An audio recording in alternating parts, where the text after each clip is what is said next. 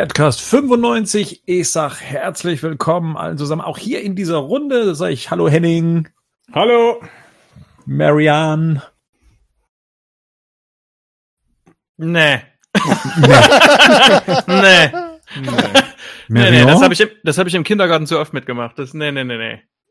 Mm, Mary On? Nee. Nee. Marian. Bonjour. Rico. Hi. Gerd, bist auch da? Hallo.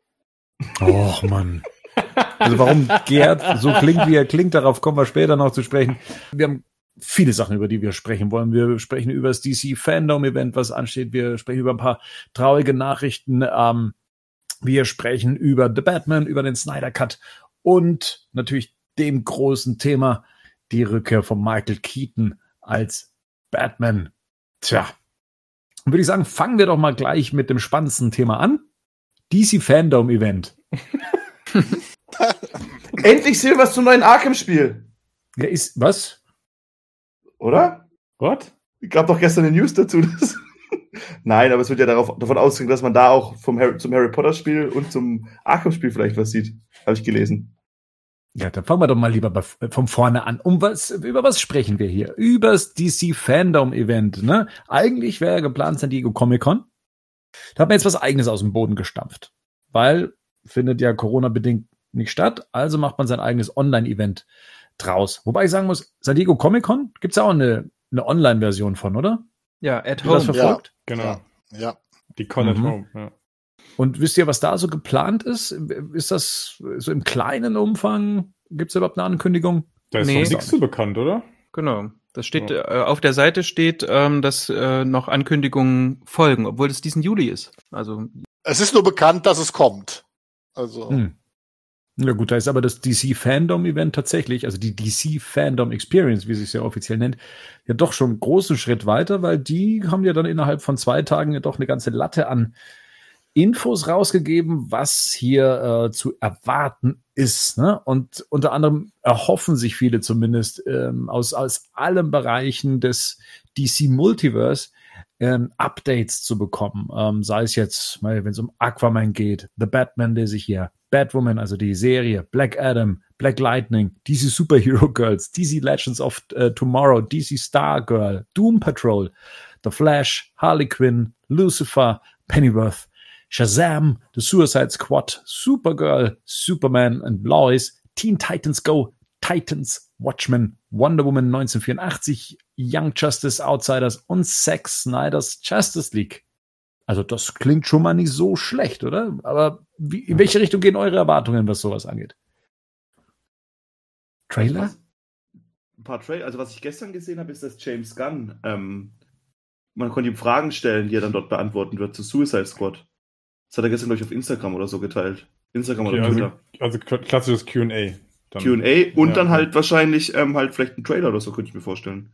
Weil das dürfte einer der Filme sein, die schon weiter fortgeschritten sind. Ja, eigentlich an und für sich fertig, oder? Ja, ja, genau. Also das meine ich ja, Ja. dass, also, dass da schon auch Effekte und so mit dabei sind. Ja. Und Wonder Woman ist ja auch fertig. Seit Ja, Jahren stimmt. gefühlt. Ja, ja, seit anderth fast anderthalb Jahren ist er fertig, ne? Wonder Woman. Ich habe jetzt gerade, ich habe jetzt gerade überlegt, ne, du Batwoman hast du aufgezählt, Supergirl, Superman, Mhm. Lois. Äh, da gibt's jetzt einige Serien, die dabei sind, Pennyworth. Ich weiß aber gar nicht, wie da gerade der Drehstand ist. Also Batwoman ist ja jetzt mit der Neubesetzung, die können ja noch gar kein Bewegmaterial von der neuen Staffel haben. Ähm, Nee. Ich weiß, ne, und bei den anderen Serien weiß ich das gerade tatsächlich auch nicht genau, aber Superman, Lois, ähm, ob es da schon Bewegmaterial gibt, ehrlich gesagt, weiß Da ich ist, nicht. der Ja? Pilot ist schon ge gedreht und die haben Ah, okay. während des Drehs des Piloten ja sofort die ganze Staffel geordert. Also sprich, die könnten auf jeden Fall. Also ich gehe mal von aus, dass wir von Superman los wird man einen Trailer sehen. Von Doom Ja, Patrol okay. ist ja jetzt ein Trailer auch rausgekommen. Der ist ja jetzt schon online. Also ich denke mal, wird wahrscheinlich ein erweiterter Trailer kommen, weil die Serie kommt ja jetzt schon. Also ich glaube, kurz danach startet die ja. Und dann gehe ich mal von aus, wie Rico schon sagt, Suicide Squad werden wir wahrscheinlich Bewegtmaterial, ich sage jetzt mal nicht Trailer, sondern Bewegtmaterial sehen, plus das Q&A.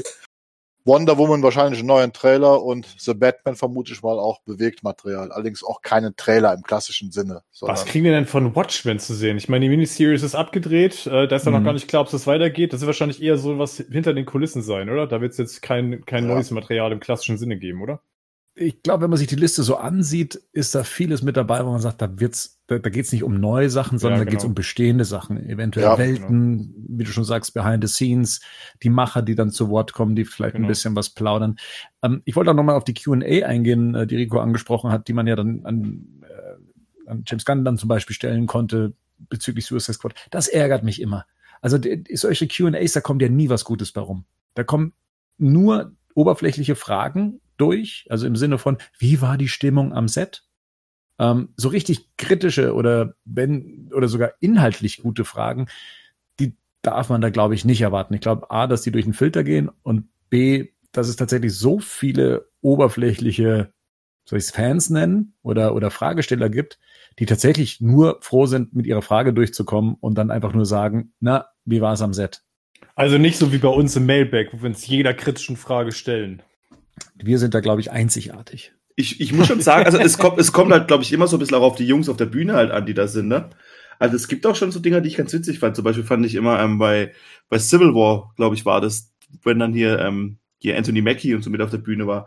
Also da waren dann schon auch witzige Antworten dabei, wo man auch schon ein paar Mal hat lachen können, oder mit hier Tom Holland. Ja, aber witzig, ja. Was Bernd meint, ist ja, dass vorher, dass ja schon von der Ja, PR-Abteilung ja. entsprechend ausgef oder ausgesiebt wird und ne, gefiltert wird, dass da manche Sachen Mhm. ja gar nicht erst gestellt werden, den Leuten auf der Bühne.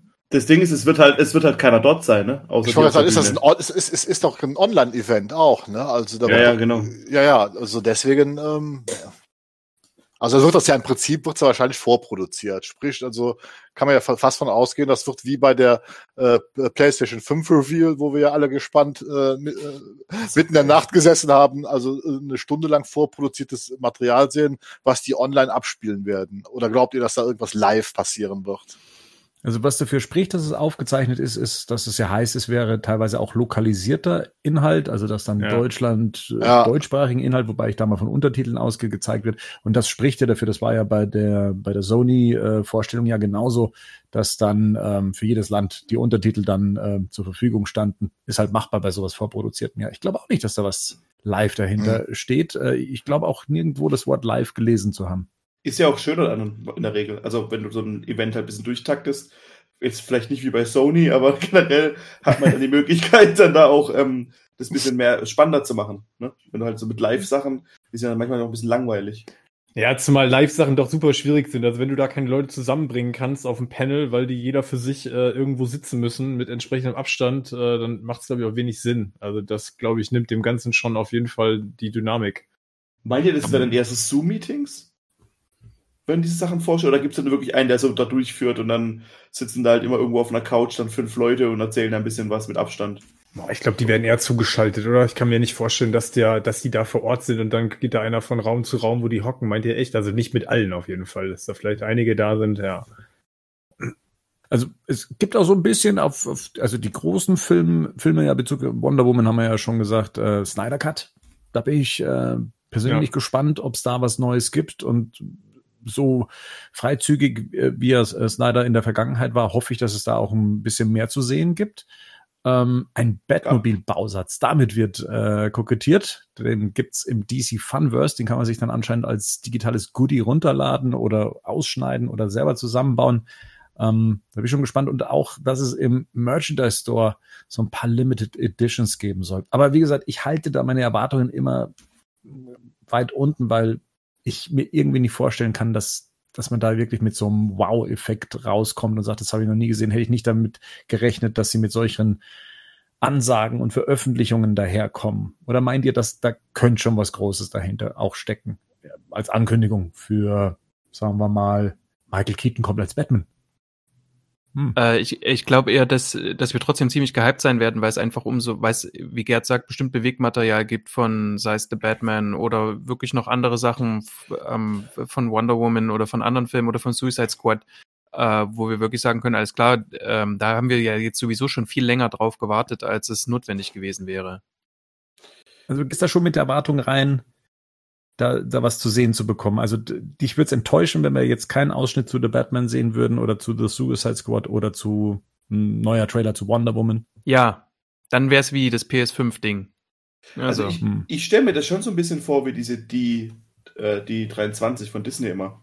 So ein bisschen, wo so die Wie die denn hat. Ja, du hast halt immer äh, verschiedene Themengebiete Und die wirst du hier auch haben. Du wirst ja auch nicht nur Batman haben oder DC, du wirst ja auch Harry Potter haben. Du wirst, glaube ich, Godzilla haben und so, wie ich es richtig rausgesehen habe.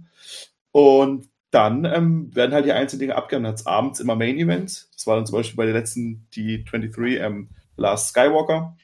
Dann kamen alle ähm, ähm, Schauspieler auf die Bühne, haben ein bisschen was erzählt und dann zum Schluss kam Ian, wie heißt er? Ian McDermott auf die Bühne und hat den Trailer angesagt.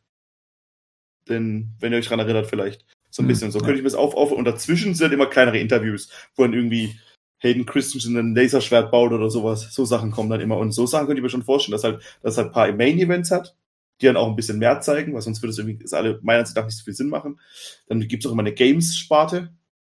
Und Spiele werden ja vielleicht auch noch vorgestellt. Sowas ist, könnte ich mir auch gut vorstellen. Vielleicht sogar ein Batman-Spiel, wer weiß. Und dann hast du, und dann hast du halt immer die großen Sachen halt. dazu. Also du hast kleinere Interviews mit kleineren Leuten, also immer wieder was Größeres dazwischen, ein größeres Panel. Und so klingt es auch für mich so ein bisschen. Ne? Und dann hast du halt Das- dann, Ja. Nee, das glaube ich auch. Also ich glaube tatsächlich auch, dass wir so, ich glaube, dass wir so ein paar Sachen auf jeden Fall sehen werden. Also sonst scheint sich ja eigentlich ins eigene Fleisch. Ne? Also ich meine, wenn da schon gesagt wird, dass es quasi nie zuvor gesehenes Material geben wird, dann wäre es ja super bitter, wenn das am Ende irgendwelche Making-of-Schnipsel von irgendwas wären, was, was schon draußen ist. Aber ich glaube, das, was Bernd ja gerade meint, ist so, ob es jetzt da die bahnbrechende Exklusivmeldung gibt, das halte ich für eher unwahrscheinlich. Das glaube ich tatsächlich nicht. Also nicht, wenn das vorher in Sprachen schon vorproduziert wird. Ich glaube es ehrlich gesagt eher nicht. Also ich weil eine Sache, die ich mir tatsächlich vorstellen kann, ist, wenn sie das Ding mit Affleck in der Tasche hätten, was ich nicht glaube, ne? Aber wenn sie das hätten, dann schmeißen sie das ganz zum Schluss raus. Da bin ich mir ziemlich sicher. Oder mit Affleck Keaton Du meinst halt. Keaton, oder? Nee, ich meine mit Affleck. Wenn sie tatsächlich eine Affleck-Serie hätten, ähm, Oh dann je. wird. Wir greifen allem voraus. Ja. Ja. ehrlich gesagt, ehrlich gesagt. Ja, aber ich- sorry, also wenn sie ich- das haben, dann werden sie das Ich glaube, rausschmeißen. ich glaub Leute, nicht. überlegt mal die, die Comic-Con, von der wir live berichtet haben. Ja. Da hatte Warner seine komplette Taktik geändert und hat sich fokussiert auf die beiden Filme, die im nächsten Jahr kamen. Das war nämlich Wonder Woman und das war Shazam.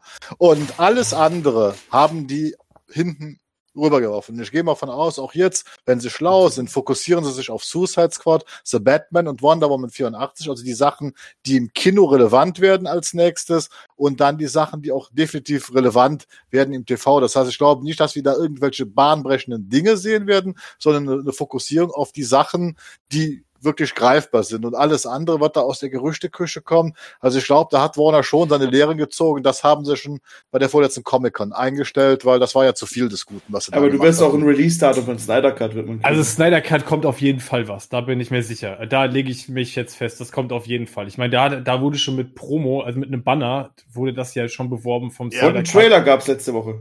Ja, genau, aber ich meine tatsächlich auch dieses. DC-Event, da gibt's auch einen Werbebanner mit dem Snyder Cut. Ah, okay, also das okay. würde mich jetzt schon stark wundern, wenn wir da nicht noch irgendwas Längeres sehen würden. Ich sag ja relevant für TV. Das, das, das, das ist ja definitiv eine Sache, die relevant ist und die sie auch ankündigen können, weil sie ist ja schon angekündigt. Vielleicht einfach mit mehr Material, was ja sehr schön wäre, einfach um, um, um zu sehen, ne, was uns da erwartet, weil ja, aber, aber alles andere, was wir da jetzt, was wir später noch besprechen, glaube ich, wird da erstmal keinen Platz haben. Ich meine, das sind auch nur noch, nur noch in Anführungsstrichen sieben Wochen, ne? Das ist Ja. gar nicht mehr so lange hin. Also wenn Ja. das alles noch lokalisiert werden soll in verschiedenen Sprachen mit der ganzen Vorbereitung, Richtig. da wird das meiste ja schon im Kasten sein müssen. Also, ja.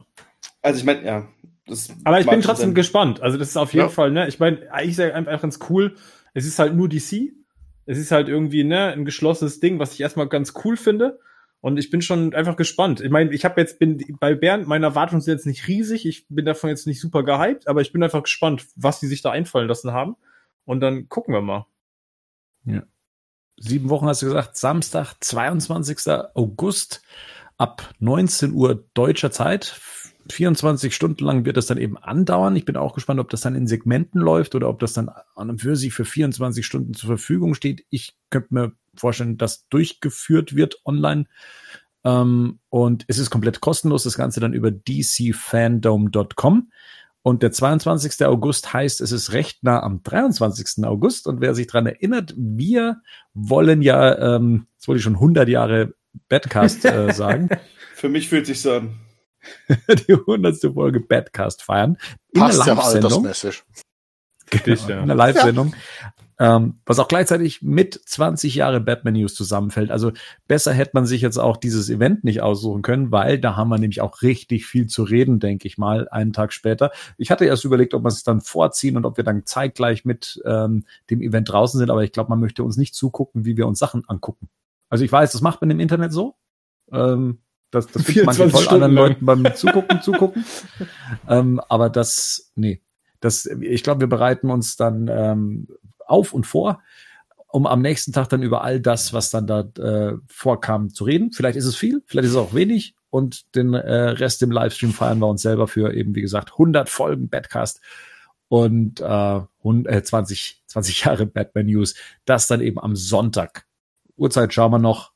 Ich glaube nicht, dass wir da um 20 Uhr rausgehen werden, sondern ein bisschen früher.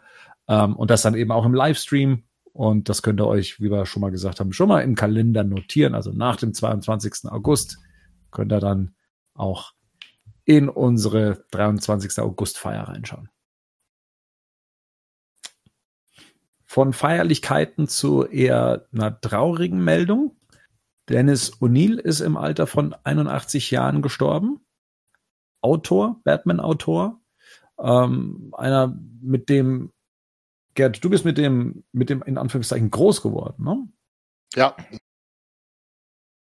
Das ist der Autor, den ich als Kind, mit dem DC als Kind bei mir groß geworden ist, weil er hat ja nicht nur Batman geschrieben, sondern es sind ja Dutzende DC-Serien, unter anderem auch Superman, Flash, Green Lantern und so weiter und so fort. Es ist halt der DC-Autor der 70er Jahre, schlechthin, also Ende der 60er, Anfang der 70er.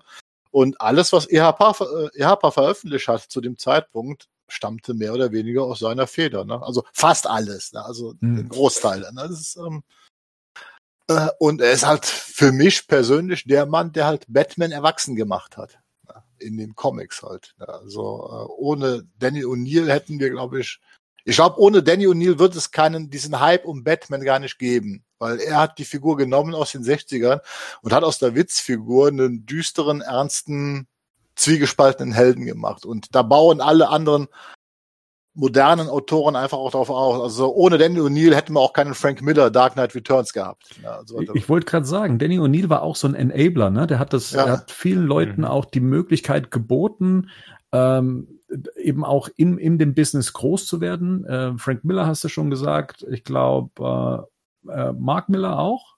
ja, ja. Und auch die Figuren, die durch ihn geschaffen wurden. Ich habe ja immer nur gedacht, das wäre jetzt nur Ra's al Ghul. Ne? Aber das ist auch dann äh, Leslie Tompkins zum Beispiel als, als Figur ist, die, die er mit kreiert hat und, und Azrael dann äh, später im, in der Nightfall-Reihe. Ähm, das, das hat mich dann doch ähm, überrascht. Wa- Was war denn so euer erster Kontakt mit, mit Danny O'Neill, Henning? Kann sich da noch dran erinnern, so die, Ja. oder eine Story, die für dich hängen geblieben ist? Ja, absolut. Ähm, das kann ich sogar ziemlich genau sagen. Ähm, das dürften auf jeden Fall die Batman Superbände gewesen sein von der Harper. Gerd hat ja gerade schon gesagt, da haben die einiges veröffentlicht, aber insbesondere äh, Superband 10. Äh, wer sich erinnert, Batman schreit auf Knien, vor ihm liegt Robin, Hm. ähm, Mhm. die Tochter des Dämons. Ja. Das, äh, der, der Story Arc ist quasi in, in Superband 10 äh, abgehandelt. Und das war sicherlich äh, eines der, eine der ersten Sachen, die ich von O'Neill gelesen habe. Und das Ding ist ja heute immer noch großartig. Also das ist ja, das kann man auch heute immer noch lesen. Das ist immer noch absolut sensationell gut. Ja, Mhm. da kann ich mir noch gut dran erinnern. Und dann, wie gesagt, die EHPA-Sachen. Ich kann jetzt nicht genau sagen, in welcher Reihenfolge ich die wann wie mal gelesen habe oder mal gekriegt habe. Ne? Wir haben ja schon oft drüber geredet. Damals waren ja viel Flohmarktkäufe dabei. Ähm, ich mein, wir waren damals alle noch jung. Also Gerd nicht, aber die anderen schon. ähm, Kindesalter. Und dann, ja, auf jeden Fall aber mit Sicherheit Tochter des Dämons. Also ganz sicher. Und dann noch mit Neil Adams Zeichnung zusammen. Das ist ja einfach, äh, die beiden als kongeniales Duo. Das ist ja, brauchen wir nicht drüber reden. Marian, verbindet dich was mit äh, Danny O'Neill?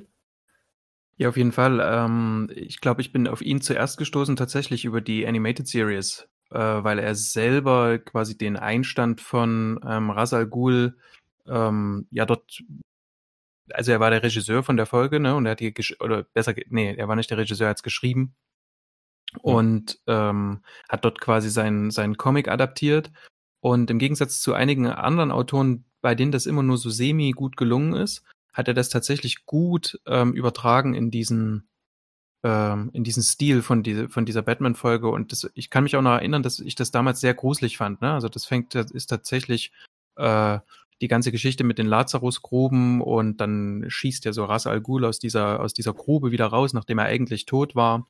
Und äh, das, und diese ganze Folge ist auch sehr detektivisch tatsächlich angelegt. Also das weiß ich noch, das hat mich damals sehr beeindruckt, weil äh, Batman am Ende quasi auflöst, dass er die ganze Zeit wusste, dass Ra's al Ghul hinter diesen ganzen, hinter der Entführung von Robin und Talia steckte. Also so beginnt die Folge. Und äh, im Zuge dessen, ich glaube, bei Dino war das schon so, spätestens bei Panini wurde Danny O'Neill sowieso immer äh, immer quasi mit bei den bei den Größen quasi genannt und ist und es wurde immer auf diesen ähm, Green Arrow äh, Green Lantern Run mhm. hingewiesen und es gibt auch so, ich habe hier ein Hardcover-Band, also das ist dick wie ein Buch, ne? Ich weiß nicht mehr, ob das von Panini, das wird schon von Panini sein, ne? Ähm, das, ich kann alte Comics eigentlich nicht lesen und das habe ich tatsächlich durchge, wirklich in einem Rutsch durchlesen können. Das, und das liegt da äh, unter anderem an der Schreibe, natürlich auch an, an den Zeichnungen von, ich glaube, Neil Adams hat das schon mitgemacht, ne? Ja. Gerd? Ja. ja, ja, auf jeden Fall. Also, von, was, von welchem Band redest du denn gerade? Es gibt ein, es gibt ein Sammelband, das sind, das ist der komplette Green Lantern, Green Arrow Run drin von Adams ja. und. Das Hard Traveling Heroes ist das, oder? Genau, Hard Traveling ja. Heroes. Genau. Ja, okay. genau so heißt es. Ja. Das ist die ja. große Zusammenfassung, ne?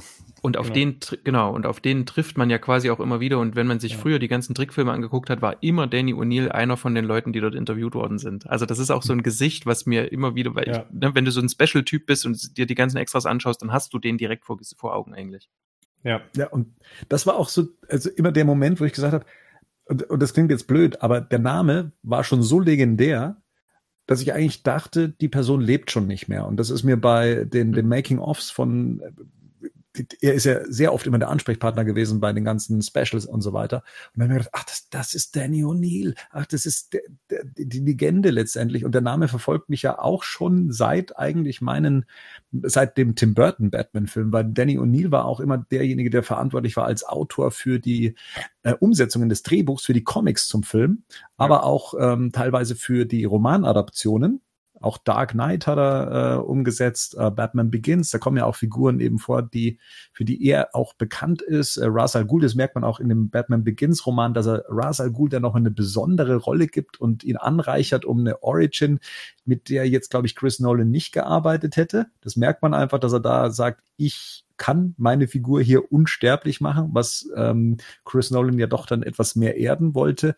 Und so hat mich der Name Danny O'Neill immer wieder ähm, verfolgt, also schon seit, seit meinem zehnten Lebensjahr ist er immer wieder aufgetaucht und wie gesagt, war schon damals eigentlich äh, ein, ein legendärer Name. Rico, wie sieht's bei dir aus? Du bist ja jetzt nicht so comic-affin, aber ist dir der Name auch da mal des Öfteren über den Weg gelaufen? Ich habe den Namen schon gelesen, aber ich habe bisher nicht gewusst, dass ich auch Comics von ihm hatte, weil ich mir gerade diese Superbände angeguckt und ich hatte davon tatsächlich ein paar. Das sehe ich gerade, aber das Ding ist, ich habe mich äh, ehrlich gesagt vor dem Podcast selten mit Namen von Autoren auseinandergesetzt. Also außer die, wo man durch die Animated Series kannte. Man kannte ihn halt, wie du schon meintest, aus Interviews halt gerne. Er hatte ja auch vor ein paar Jahren mal, oder was vor ein paar Jahren, ich habe es auf YouTube vor ein paar Jahren entdeckt, auch so Diskussionen über den, über den Tim Burton Batman-Film, glaube ich. Über den 89er-Film. Und so Sachen. Da ist er mir dann schon aufgetreten, aber jetzt bewusst könnte ich nichts sagen. Und natürlich, was, was, was, jetzt natürlich, was, was Marian gerade meinte mit, ähm, der Russell Ghul Folgen bei, in der Animated Series, wenn er die geschrieben hat. So Sachen kannte ich halt von ihm. Danny O'Neill ist ähm, 81 geworden, im gleichen Jahr geboren wie Batman. Selbiges trifft auch zu auf Joel Schumacher, der auch verstorben ist, erst, erst kürzlich ähm, im Alter von 80 Jahren. Ist anscheinend schon längere Zeit krank gewesen, an Krebs erkrankt, denke ich, und dann letztendlich auch dem Kampf erlegen. Ähm, und das ist, und ich muss sagen, mich hat, mich hat das tatsächlich auch ähm, getroffen. Das ist, das ist eine ganz merkwürdige Situation. Ich weiß ja auch, wie man im, im, im Fandom lange Zeit auch zu den Schumacher-Filmen eben stand, äh, dass die nicht so einen guten Stand hatten, dass dann natürlich auch die, die Sache ist, dass, dass der Batman and Robin im Raum steht und das natürlich für die Zeit damals der, der Untergang der, äh, des Batman-Franchises war. Fällt es den Leuten schwer in Anbetracht eben der, der Batman Forever und Batman and Robin Umsetzung, um, um Joel Schumacher zu tun? Nee, lass die Frage weg. Das bringt ja gar nichts. Das ist ja. Ich hätte jetzt eher gesagt, also was ich jetzt eher gesagt hätte, wäre so ein bisschen, dass er halt ähm, vielleicht in den letzten Jahren einfach auch zu wenig präsent war. So überhaupt. Also man, das Einzige, was er gemacht hat, ist sich halt für, für das zu entschuldigen. Und gerade für Batman Forever hätte man das, finde ich, nicht so arg müssen, wie er es dann auch gemacht hat, tatsächlich. Also ich fand, ich habe, also ich bin ja mit dem Film mehr oder weniger aufgewachsen und ich fand die deswegen damals nicht so schlimm, weil ich halt ein kleiner Junge war und die unbedingt mhm. sehen wollte. Mir hätte man, mir hat man damals alles, also mir hat man damals, als ich noch sehen dann durfte, verbinde ich ja schon auch positive nach wie vor ähm, Erinnerungen mit beiden Filmen. Ne? Also ich meine, ich meine, er hat natürlich, wenn man dann irgendwann älter wird und alles drumherum und heute kann man die Filme auch wahrscheinlich nicht mehr angucken, außer wie wir das damals im Podcast gemacht haben, so ein bisschen ironisch, vor allem auch Batman und Robin. Aber damals waren das schon so, die haben mich schon begleitet in meiner Kindheit. Ich habe damals mein, mein Batmobil hat das, das Batman Forever Zeichen. Ich hatte ja als Stickerband, habe ich dann gepimpt, weil ich dann gedacht habe, ich habe dann das neuere Batmobil, weil ich dann die Aufkleber draufgeklebt habe und lauter so Sachen. Ich hatte die ganzen Actionfiguren von beiden Filmen. Und die haben mich schon, also mehr begleitet, als es vielleicht andere Sachen davor haben. Parallel mhm. zur Animated Series. Wobei man sagen muss, weil du gesagt hast, für, für Batman Forever hätte er sich nicht entschuldigen müssen. Dafür hat er sich auch nie entschuldigt. Er hat okay. sich nur bei den Fans entschuldigt, die äh, Batman Forever gut fanden, dass sie dann eben durch Batman und Robin enttäuscht wurden. Ähm, dass er, er, weil das muss man auch dazu sagen, Batman Forever war 1995 der erfolgreichste Warner Bros. Film und hat das Franchise, nachdem es von Batman, Batmans Rückkehr bergab ging, dann eigentlich wieder neu, mit neuem Leben belebt ich meine, die Kritiken waren damals im Fandom auch schon nicht so berauschend, aber das Publikum draußen, ich meine, das, das hat das perfekte Momentum gehabt mit, mit Jim Carrey in der Riddler, in der Riddler-Rolle, ähm, dass alles dann poppiger und comicbookiger wurde. Das äh, hatte auch so in etwa dem Zeitgeist entsprochen. Und 95 war auch dann auch hier so in Deutschland dann die Zeit, in denen dann eben auch ähm, die, die Panini-Comics die Dino-Comics dann davon profitierten, dass Batman Forever im Kino startete, weil dann eben auch die, die Animated Series Comics rauskamen, die Batman Adventures. Ähm, was mich auch stark überrascht hat, auch so im Rückblick, wie viele Filme ich von Joel Schumacher in der, in der Vergangenheit schon gesehen hatte. Auch als Kind. Ich habe ich hab als Kind äh, den Film Die unglaubliche Geschichte Mrs. K. Äh, damals gesehen. So ein TV-Film über eine Frau, die schrumpft. Durch das, dass sie zu viele Kommerzprodukte benutzt ähm, und, und dann immer kleiner und kleiner und kleiner wird. Ähm, ein Film, den ich, den ich heute noch vor Augen habe, wie ich den äh, als Kind damals gesehen habe, genauso wie Flatliners war ähm, einer der Filme, die ich, die ich sehr faszinierend fand. Äh, Falling Down habe ich sogar im Kino gesehen. Mhm. Und ich wusste damals nicht, von welchem Regisseur die Filme sind. Ähm, ich wusste nur damals, als es dann eben hieß, Batman Forever wird von, von ihm gedreht dass ich dann zumindest, als es dann hieß, ja, das ist der Regisseur von Falling Down, äh, von, von Flatliners, ähm, dass ich, da gingen meine Erwartungen eigentlich schon so, dass das in die, in die Burton-Richtung weiterging, was ja dann nicht der Fall war. Aber auch später, ähm, 8 Millimeter äh, hatte ich gesehen, ähm, Bad Lost Company habe ich sogar gesehen. Bitte? Also Lost Boys war zum Beispiel so ein Film, den ich so mit. Den habe ich nie gesehen als äh, das ist der Vampirfilm mit Kiefer Sutherland, oder? Mhm. Ich das jetzt verwechselt, aber und das zum Beispiel ein Film, den habe ich so mit 14, 15 gesehen, vielleicht ein bisschen zu früh so, also vielleicht zumindest der Altersangabe, aber das ist so ein Film, den wir dann schon cool fanden damals und genauso auch 8 mm. Den habe ich vielleicht so mit 16 gesehen und auch mit Joaquin Phoenix auch irgendwie drin und Nicolas Cage war auch so einer der Schauspieler, die ich als Kind gern gesehen habe oder als Kind als Jugendlicher gemocht habe. Ich mochte auch Connor übrigens. Ähm, und die mag ich auch immer noch. Con Air? ja. Das ist Nein, aber Trash der besten Sorte. Ich, ich glaube, was, oder ich glaube, was, oder was ich so raushöre, was Bernd sagt, dass man von ihm halt irgendwie keine Handschrift in Film erkannt hat, aber ganz viele Filme von ihm gesehen hat und die auch alle gut, also nicht alle, aber viele gut fand. Also der hat ja schon auch, auch zum Beispiel nicht auflegen. Da hätte ich nicht hm. gedacht, dass der, also, ich meine, der Reveal, dass, es, dass er von Joel Schumacher ist, ist genauso wie, dass der Typ am Telefon Kiefer Sutherland ist. Spoiler, wenn ich noch dran erinnert an den Film, aber, aber wichtig so, ich meine, ja. das sind so, es, äh, der hat, da war schon viel dabei und das war auch sehr wechselhaft immer so. Und dann, das kann man natürlich sagen, gut, vielleicht waren es auch viele Auftragsarbeiten, aber ich würde halt eher sagen, dass der halt auch sich dann so immer ein bisschen angepasst hat. Und das sind auch schon gute Sachen dabei. Ich mochte auch das, zum Beispiel das Phantom der Oper mit, wie heißt der, ich vergesse den Namen schon wieder, Gerald Butler als das Phantom. Mhm. Den Die fand ich auch toll. Grisham, die beiden Grisham-Verfilmungen in den 90ern noch, ne? Der Ja. Klient und die Jury. Also Ja. auch Ja. beides stark. Also auf jeden Fall die Jury. Super stark. Mhm. Der galt ja nun mal einfach als zuverlässiger Handwerker in Hollywood. Der hatte da sich diesen Ruf äh, erarbeitet, dass er, wenn man ihm einen Stoff gibt, dass er zuverlässig abliefert. Das war auch mit ein Grund, glaube ich, für damals Batman Forever, wie er den übernommen hatte, weil das ja auch von Warner nicht geplant war. Eigentlich sollte ja Burton noch den dritten Batman machen, aber der wollte ja nicht mehr. Und ähm, das Interessante ist äh, bei Joel Schumacher, der hat einfach äh, so diese Hybridfilme. Rico sagte gerade schon Lost Boys, der war vielleicht zu jung dafür, wie er den geguckt hat. Das ist auch so ein, so ein ganz merkwürdiger Hy- Hybridfilm. Es ist, auf der einen Seite ist es ein sehr blutiger Horrorfilm, Vampirfilm, und auf der anderen Seite ist das halt eine Teenie-Komödie, ne? mit, mit sehr viel Popmusik unterlegt, äh, äh, mit tollen Bildern, äh, eine Story zum Wegschmeißen. Also ich, ich sag mal immer, geiler 80er Jahre Trash halt, den man sich angucken konnte, ne? aber auch so ein ganz merkwürdiger Hybrid und das ist auch bei Batman Forever bin ich auch so bei eurer Meinung, also der ist für mich auch nicht das Schlimmste. Also das ist halt immer Batman und Robin, aber bei Batman Forever merkt man halt irgendwo noch so diesen ernsten Ansatz. Der spielt da immer noch im Hintergrund so eine Rolle, ein bisschen, also wie bei Burton. Ne? Also ich glaube, bei Batman Forever ist das Hauptproblem eigentlich einfach Jim Carrey und Tommy Lee Jones, weil die einfach so vollkommen überdreht spielen, ja. Das ist äh, das andere. Und dann aber 8 Millimeter ist ein Meisterwerk. Falling Down ist einfach genial. Also äh, das war ja in den 90er, war ja, ich glaube, Falling Down war einer der Aufreger im Kino. Ne? Wie Mhm. kann man so einen Film im Kino bringen? Äh, was, Mhm. wa, was will der uns damit sagen? Was zeigt er uns da? Klasse. Also, Man muss aber schon sagen, dass damals Batman und Robin, glaube ich, schon auch für Schumacher ein ziemlicher Einschnitt war. Ne? Also der hat Ja. auch mal irgendwann gesagt, dass das schon krass war, die Zeit danach, weil er sich so als Hassobjekt gefühlt hat. Weil ich glaube, Hm. selbst äh, in den Zeiten, sag ich mal, wo das Internet noch nicht so präsent war, ähm, war das für die damaligen Verhältnisse schon echt krass. Ne? Also die Reaktion des Fandom und auch die Anfeindung, die der dann mitmachen musste. Und sicherlich war der danach auch erstmal für viele Studios, zumindest für größere Projekte, erstmal durch. Ne? Also das war schon ein Karriereknick.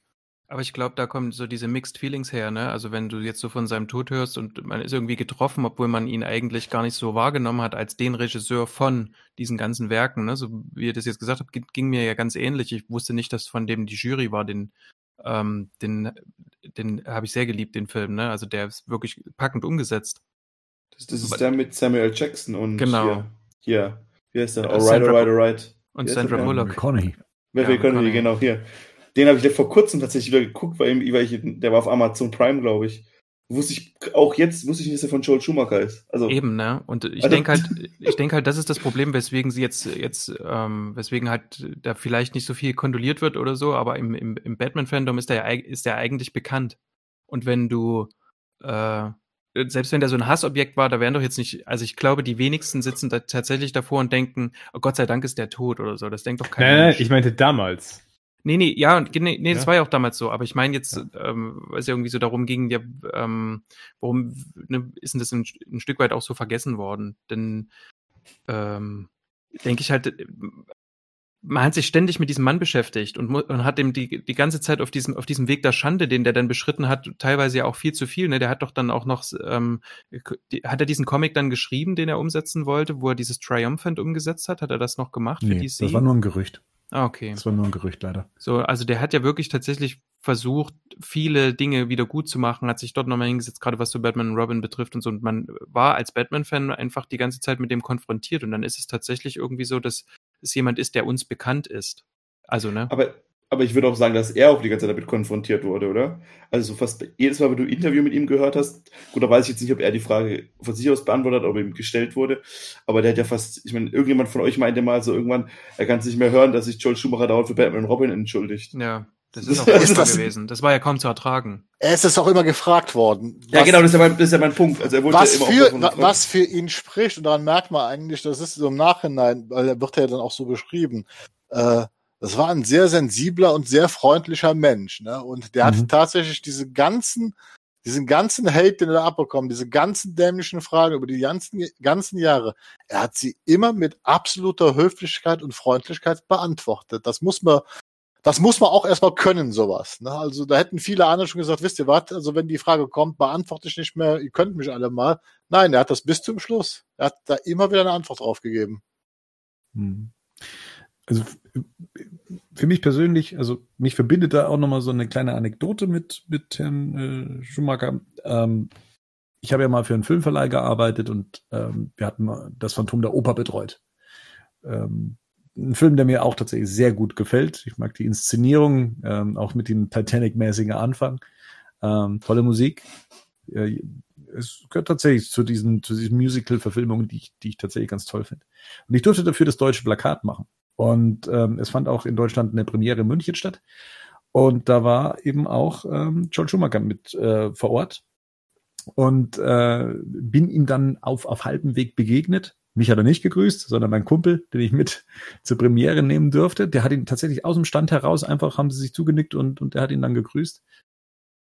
Äh, eine kleine Geste, die mich dann doch ein bisschen geadelt hat, das war, dass ich ja das deutsche Plakat gemacht habe und ähm, er es mitgenommen hat, wie ich im Nachhinein erfahren habe, weil er es besser fand als das US-Plakat. Und so die Vorstellung, dass Joel Schumacher ein Plakat von mir eventuell bei sich zu Hause im Archiv, im Schrank oder sonst irgendwas, vielleicht sogar an der Wand hängen hatte, macht mich dann doch irgendwo stolz und ähm, ja, sag auch in, in und, und stimmt mich, wie gesagt, auch, auch äh, lässt mich da mitfühlen, ähm, was, was, was sein Tod angeht.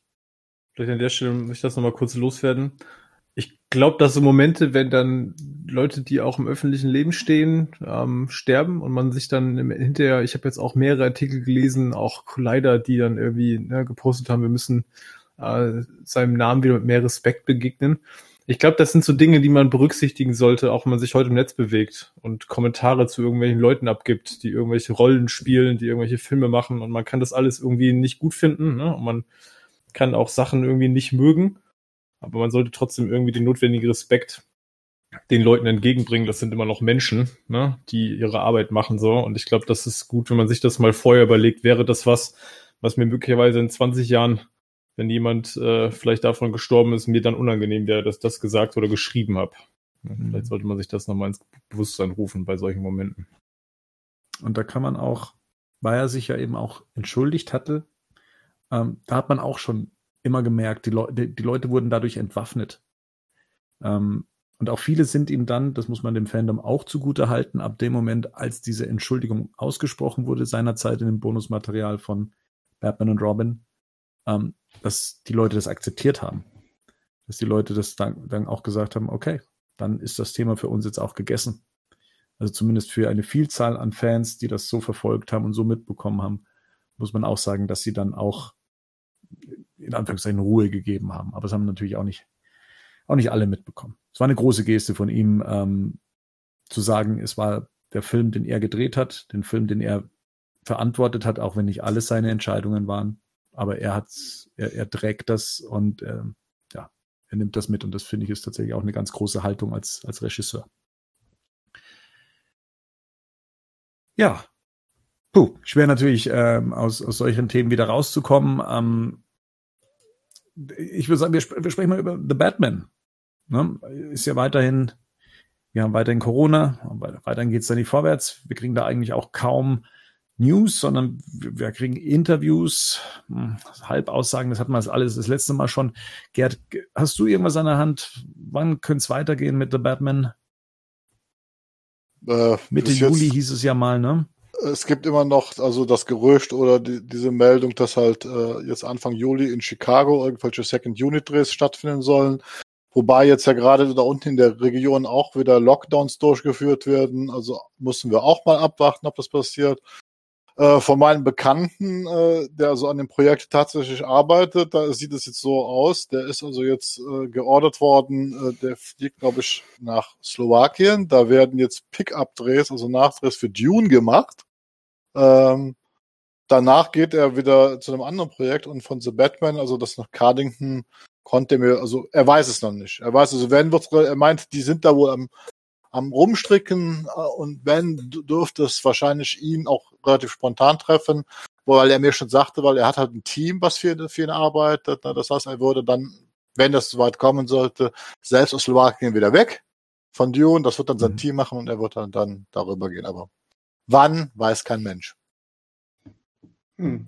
Offiziell ist der erste Film in, in London, der jetzt wohl an, angeblich Anfang August gestartet werden soll, ist tatsächlich der dritte Jurassic World von Universal. Also der da jetzt weitergedreht werden soll. Ja, und äh, selbst da weiß man ja noch nicht, wie das dann auch. Also ich habe, da gab es jetzt auch einen Internet-Leak oder ein Paper, was die alles an Hygienemaßnahmen da jetzt äh, vonstatten gehen. Und da habe ich mir nur gedacht, also wenn die das wirklich so durchziehen wollen, äh, kann ich mir nicht vorstellen, dass die bei The Batman so schnell weitermachen, weil es wird für mich das Drehen fast unmöglich machen. Ne? Man wird ja vielleicht auch erstmal gucken, ähm, wie das jemand anders macht und wie das dann auch kontrolliert wird. Ja, ja. So würde ich zumindest machen. Ja. Also von allen Sachen mal abgesehen, aber ja, manche Sachen sind ja dann vielleicht auch nicht in der, in der Theorie besser umsetzbar als in der Realität. Die Corona-Zeit trägt natürlich dann auch merkwürdige Gerüchte, äh, bringt äh, merkwürdige Gerüchte hervor. Ist, ich habe was von einem Bane-Film gehört. Habt ihr das auch vernommen? Also nach dem Joker-Film, dass, dass man über einen Bane-Film nachgedacht hätte, was man allerdings dann verworfen hat, weil man ihn eventuell für den zweiten Teil der, der Batman-Trilogie benutzen würde. Also weiß ich nicht, es, es kam ja auch wieder die Meldung, ja, der Joker wäre früher oder später mal geplant. Das haben wir da mal schon letztes Jahr drüber gesprochen, dass man davon ausgehen kann, dass mal der Joker auch, äh, wenn nicht sogar in, ja, im Höhepunkt der Reihe dann eben auftritt. Ähm, ja, also da gibt's ja wirklich nichts Neues. Ne? Also irgendwie kriegen wir da nicht viel ähm, aus, aus dem Lockdown heraus.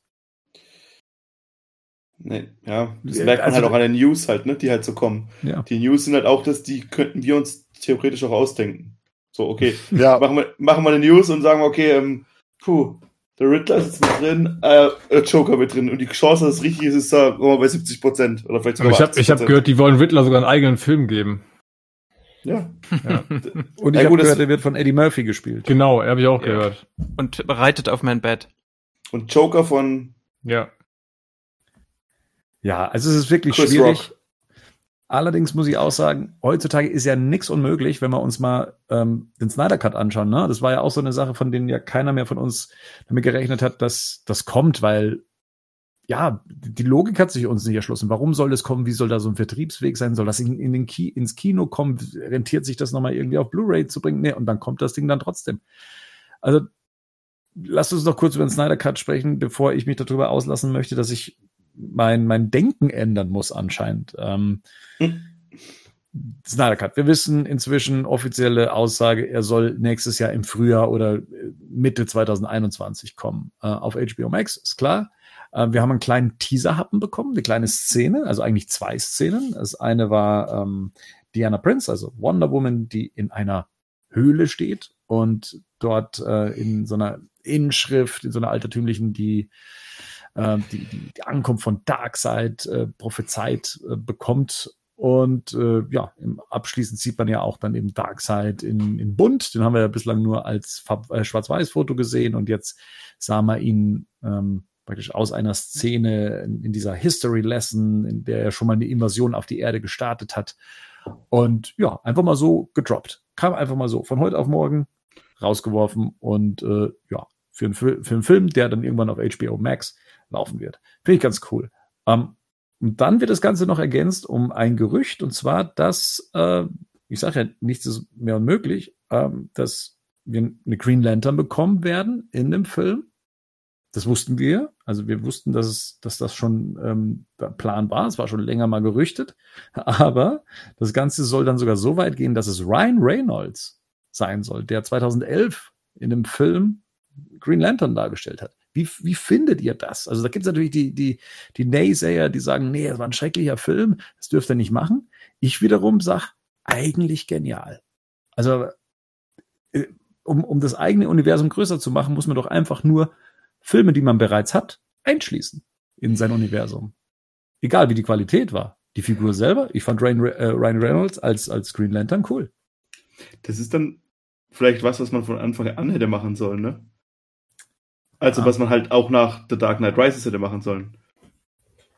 Weil man hätte es ja machen können, theoretisch. Also, man hätte ja das, klar, man hätte es vielleicht ein bisschen biegen müssen und es hätte nicht 100% gepasst, aber das hat bei Iron Man am Anfang auch nicht gepasst und vielleicht hätte man auch Christian Bale nicht behalten können. Aber eigentlich hätte man nach The Dark, Dark Rises, hätte man zu, zumindest schon mal Batman etabliert, so ein bisschen.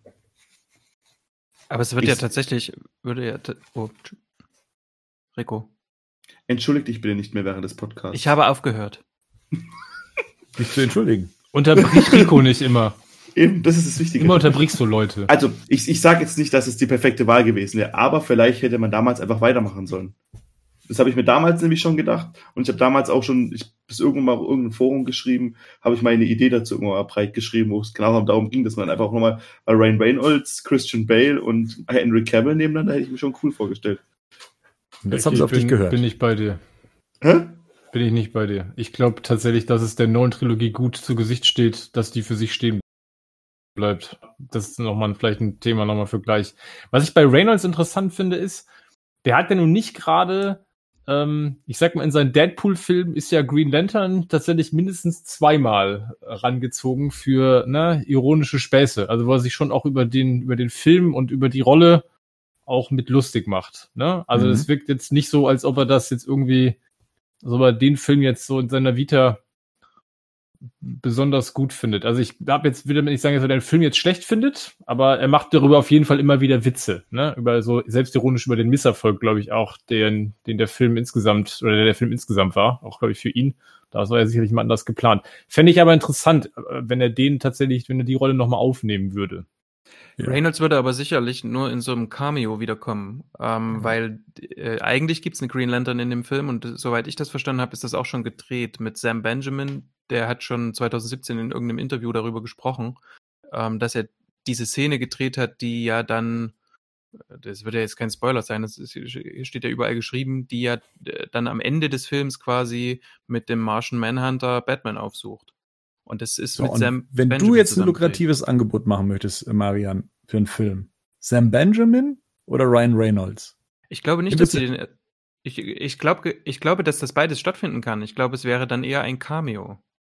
Es gibt Also ja mehrere das- Lanterns. Das, das ist ja jetzt auch schon so, Genau, du hast das die- kann ich ja lösen. Du Also kannst es ja, an, gibt, ja, kannst an zwei Händen nicht abzählen, wie viele Lanterns gerade ja gibt. eben. im- Also es gibt ja, ja, mal abgesehen davon, dass es ja ohnehin auf jedem Planeten eine Lantern, das heißt, geben kann. Also da kann ich ja alles Mögliche draus stricken.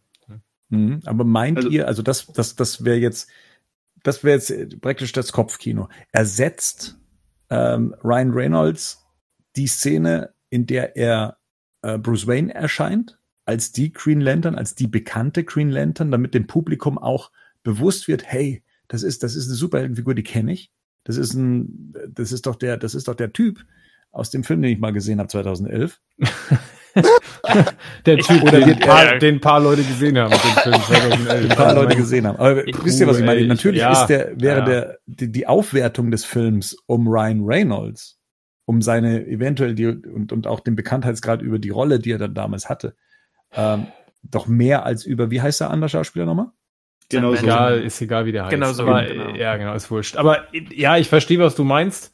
Ich, das ist so ein Punkt, wo ich halt sage, werte ich einen Film auf, indem ich ihn auf der Metaebene irgendwie interessant mache. Ich würde sagen, nein, das tue ich nicht.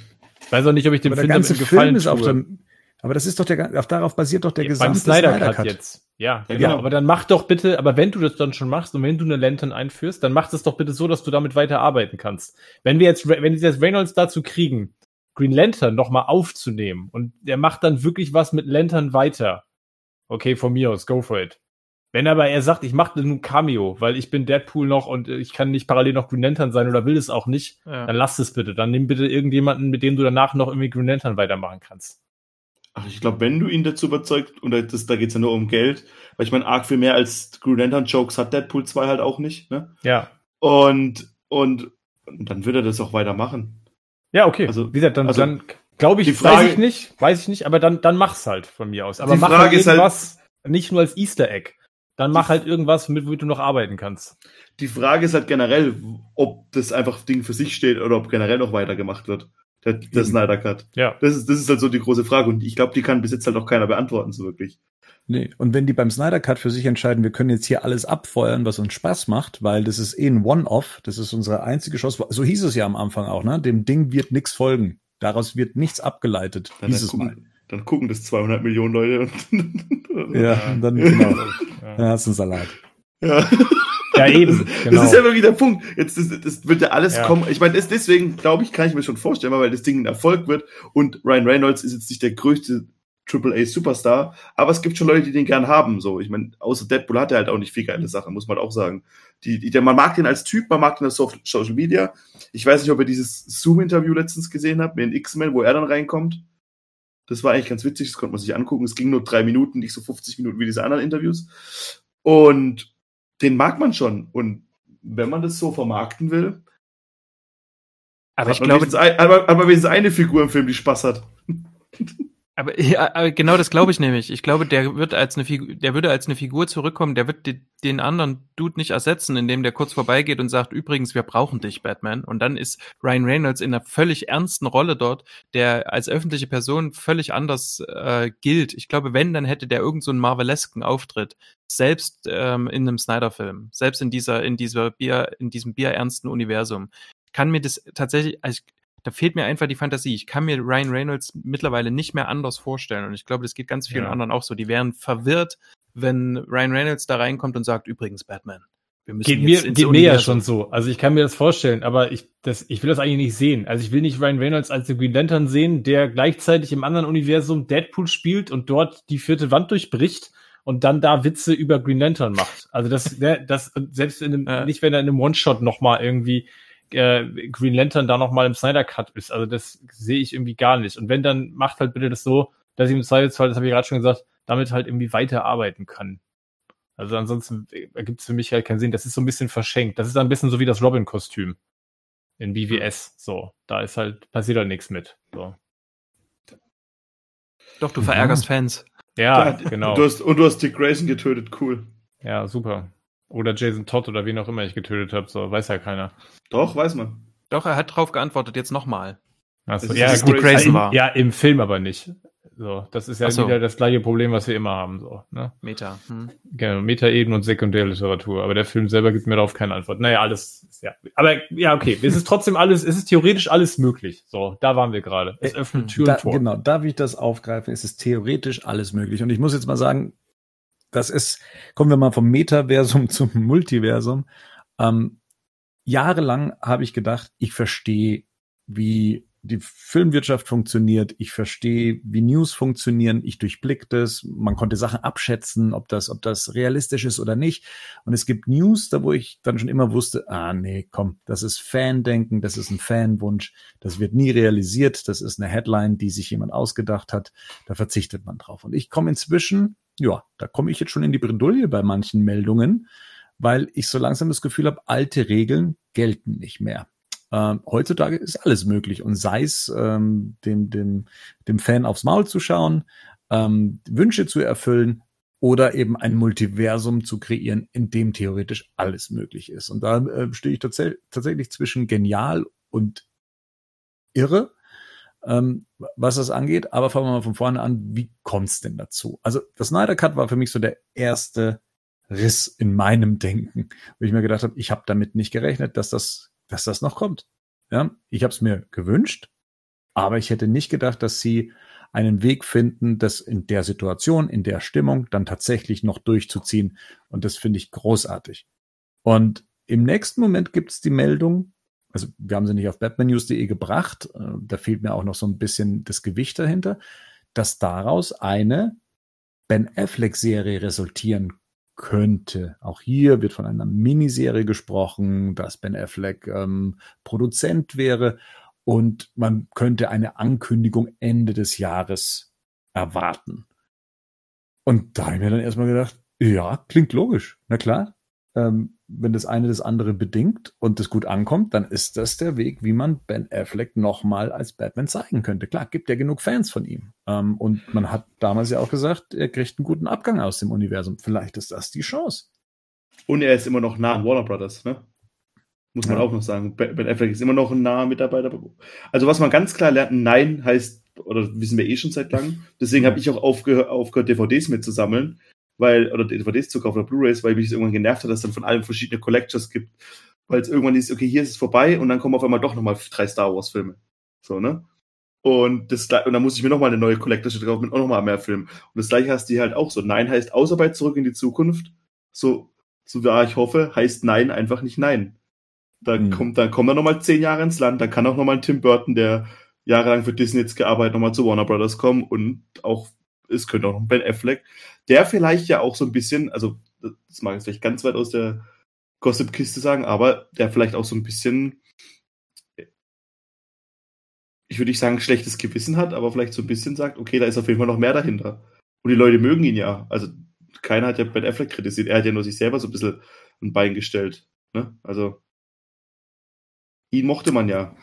Ja, also ich bin da hin und her gerissen. Also einerseits nehme ich Ben Affleck voll seine Aussage auch ab, dass er sagt, äh, wenn er noch einmal sich in, in, in dieses Batman-Kostüm wirft oder sich dieser Rolle oder diesem Universum hingibt, dann äh, bedeutet das mehr oder weniger sein Tod, weil er dann wieder äh, rückfällig wird und, und zum Trinker wird. Das nehme ich ernst. Das scheint ja sein Beweggrund gewesen zu sein, dann auch zu sagen, ich mache diesen Batman-Film nicht, weil den Stress halte ich nicht durch.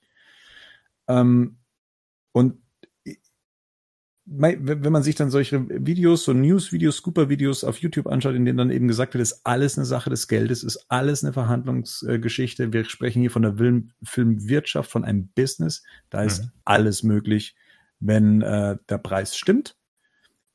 Gerd, wie, wie schätzt du das denn ein? Bist du eingeschlafen?